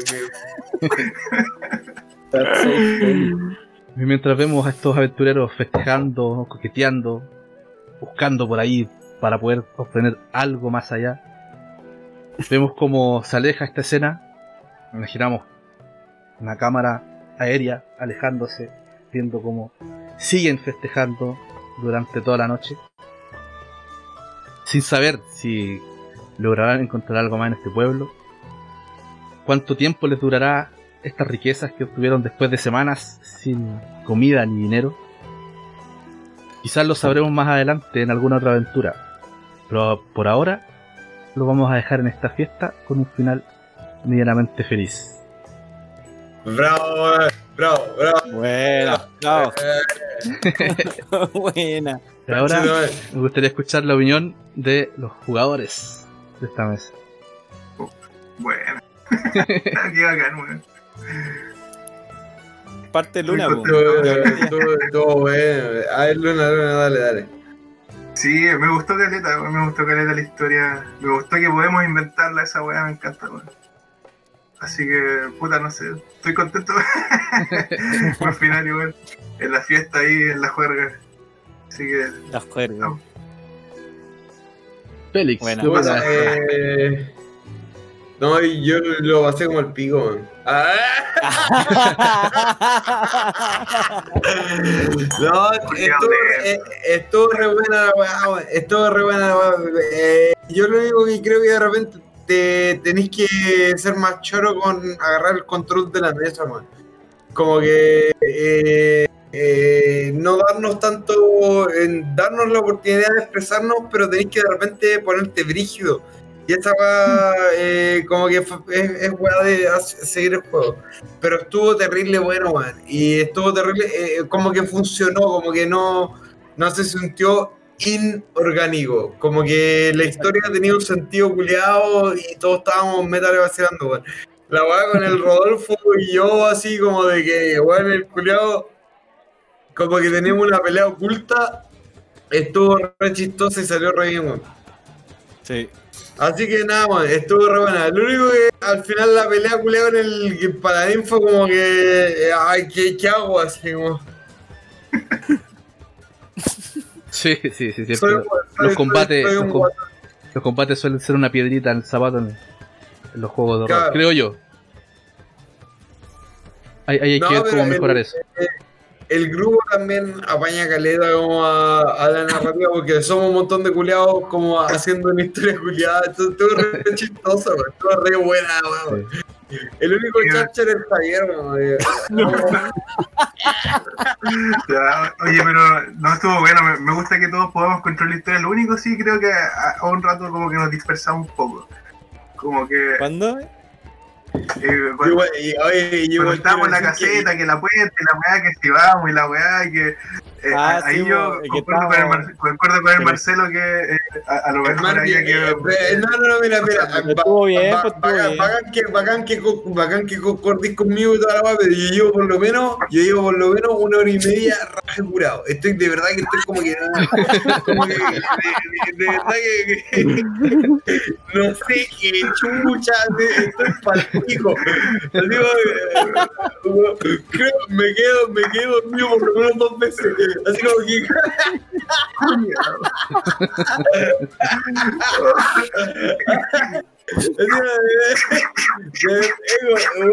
me desperté y ya está, está, está en una laguna con el paladín. Oh, conchetumare, el paladín. Eh, eh. Así que no, no, no, no me ocupé a mí como referencia, porque eh, acá, van- acá van a ser las 5 de la mañana, weón. Ah, verdad, pues. Buen punto. Sí, pues. Bueno, no te justifiques tampoco, te raja curado, punto. No, o sea, no, o sea, me, me- me- yo me tropecé en un copete, weón. Yo digo, upsi. No, está bien. No, pero está bien. mira, la, yo la idea, la es pasarla bien. Sí, pues. No, por, por lo menos por mi parte yo la pasé súper bien. El- eh, la, la historia estuvo súper buena, me, me gustó Caleta. Y no concuerdo sí con el Luna, ¿eh? porque el, el Ah. tema ese cuando estábamos ahí en la puerta, eh, entre nosotros como que no nos coordinamos, pero de repente dio la wea. ¿Cachai? Pero no, pero igual estuvo buena, o sea, eh, me, me Lo gustó. acá. Estuvo Lo buena. acá. Sí, lo pasamos bien. Javier y Eh, yo me hago Rodolfo. cargo de mi. Yo, je, primero Mauro, permiso. ya. Moana. Sí, tenía muchas ganas de, aniquilar cualquier cosa que estuviera dentro de esa puerta porque no es natural, pues. Sí, soy un druida. Eh, pero me entretuve mucho, estuvo muy muy bueno, muy chistoso también. Creo que, que si bien nos me sorprendió cuando el paladín dijo, llévese las cosas, y digo, pero no venimos a pedírtela, venimos a robarla. Que hubo un buen cambio y, y es interesante eso de, de escoger una acción y después narrar como lo que suceda, porque tal como igual me sucedió en, en uno anterior, eh, uno viene muy como acostumbrado al ya esquivo, lanzo, ok, ahora qué, Claro. Digo, que el narrador siga, en cambio narrar uno es como, es distinto y se siente bien. Así que muchas gracias Brian por, por eh, la oportunidad de este one shot y yo por lo menos con ganas de seguir con Dungeon World. Oye, yo, yo, yo, yo, yo lo único que no estoy seguro de. de- el paladín no se merecía la muerte, weón. El loco, el, eh, eh, el, lo- el loco tenía, no sé, weón. A mí me suena como que decidimos matar al culiado y apoyar al pueblo porque había unos pendejos nomás, no sé. No, no, no. El No, tesoro. perro, y el tesoro detrás de eso. Ya, ¿qué pero el, tes- el- el tesoro no lo podríamos haber robado Mira, sin mira, hablar con te- nadie, Te voy a decir una wea, no, mira. Te, voy a decir una wea. Vos, vos te tropezaste y el paladín te pegó unos cayamales. Así que vos no hablí, weón. Hermano, hermano, el paladín se tiró en la mala porque, eh, porque ustedes le, le fueron así como que, oye, vos qué weá. El loco se tuvo que defender nomás, pues. Pero a mí me parece, a mí me parece que podríamos haber mentido lo suficiente para irnos llamar el tesoro, el paladín, una chupa de pico y que todo. y- Eso, eso es parte de, de la historia de- del multiverso paralelo al, a este. Ok. Sí. ¿Qué me A lo mejor falta? esas son, las- a lo mejor esas son las historias que va a cantar faltó. Rodolfo. Eh. Bueno, sí, no, a mí, bueno, la, la partida, digamos, la, la trama, cuestión me, me gustó bastante en realidad. La sentí em, bastante entretenida, bastante fluida en ese sentido. Eh, el tema del grupo también, de, de- había una sincronía, no sé si llamarlo sincronía o asincronía, pero ya, pero funcionaba ahí. Pero funciona No, pero-. Sí. Eh, me gusta harto el tema también de caracterizar bien los personajes y con, bueno, con los niños, eh, con los muchachos, con los chicos, eso resulta bien, pues entonces se forma eh, más allá de lo que uno pueda pensar, así como, ah, yo quiero hacer esto, no quiero hacer esto, igual uno se pone en el lugar del personaje y, y- y lo hace de esa forma, ¿cachai? Entonces me pareció muy, muy interesante lo que se formó con el grupo, ¿cachai? El- las decisiones, estas cosas que habían entre uno y otro, y fue, fue bastante entretenido. Sí. Y la historia bastante buena en realidad. Así que a seguir, yo creo que se podría continuar. O bueno, de- depende ahí de, lo que se diga, como continuar otra, otra historia, qué sé yo, pero, pero es bastante interesante el tema de lo que puedo comparar, por ejemplo, un poco con Dungeons and Dragons, que mm, aquí está esa como esa libertad de explicar cómo uno lanza un conjuro, cómo hace uno ciertas acciones, explicarlo uno mismo, eh, desarrollarse estas cosas que no es necesario estar tirando dado a cada rato, y eso lo hace como eh, bastante como eh, ameno eh, el juego. Así que en realidad, bien, me gustó. Sí, bueno. Buena, buenísima. Buena, Brian. Buena. Sí, no, yo también quedé bastante feliz. Son un grupo terrible entusiasta con harta energía. eh, con harto apoyo en lo que es la narrativa, que es lo que pide este juego. Ya, que de hecho me, me gustó mucho cuando leí por, el, por ese mismo que dices que eh, no te limita tanto por las tiradas, sino que es, es tu narrativa la que más que nada te da esos límites. Que, que, que son ilimitados, por decirlo de una forma. ¿Cachai? Las tiradas son mínimas, narráis todo lo que pasa y es bastante flexible tanto para el jugador como para el narrador. De repente hay cosas que el narrador también puede descansar en los jugadores preguntándole, dime tú cómo es esto, o, o descríbeme tú esto. Y se va armando esta especie de, de universo entre todos. Eso es lo que me gustó bastante. Claro. Y, bueno, para ir cerrando, yo les agradezco enormemente la disposición, la buena onda, las risas que sobraron en esta sesión, estuvo muy entretenida, muy divertida. Y que a mí como narrador también me sirvió mucho para entender este sistema, para aprender y para ir soltando un poco este sistema para poder narrarlo más, más seguido y tendido en un futuro muy cercano. Claro. Ya, entonces en, en, dos, en dos semanas aquí mismo nomás, pues bueno, ¿no? Sí, eso, eso es lo que les quería comentar yo. Tengo otras, otras sesiones que tengo que terminar y teniendo ese espacio estoy dispuesto a armar algo con ustedes más, más tendido ahí para que Buena. se extienda esta historia lo- o una historia nueva. Ahí lo conversamos. Ya, pues. Sí. Así que eso, Oye, gente, y tú, y, y Brian, si la weá no funciona o whatever, eh, ¿tú estás dispuesto a jugar también? Como que te gustaría seguir si armamos como este grupo y hacemos una historia, ¿jugaríais también? ¿O preferís narrar? No, por supuesto, también estoy abierto a, a jugar si disfruto del juego de rol como jugador o como narrador. Así que ahí, Bacán, po. cosa de ponernos de acuerdo. Ya, bueno, chicos. Puta, weón, eh, Brian, un gusto, weón. Bacán haber jugado contigo. Eh, te odio. A nadie que, que estés bien. Y ahora creo que nos vamos a sacar la ropa. ¿Quién empezaba? El, el lunes, el lunes empezaba. Espérate que haga el cierre, poder. Ah, perdón.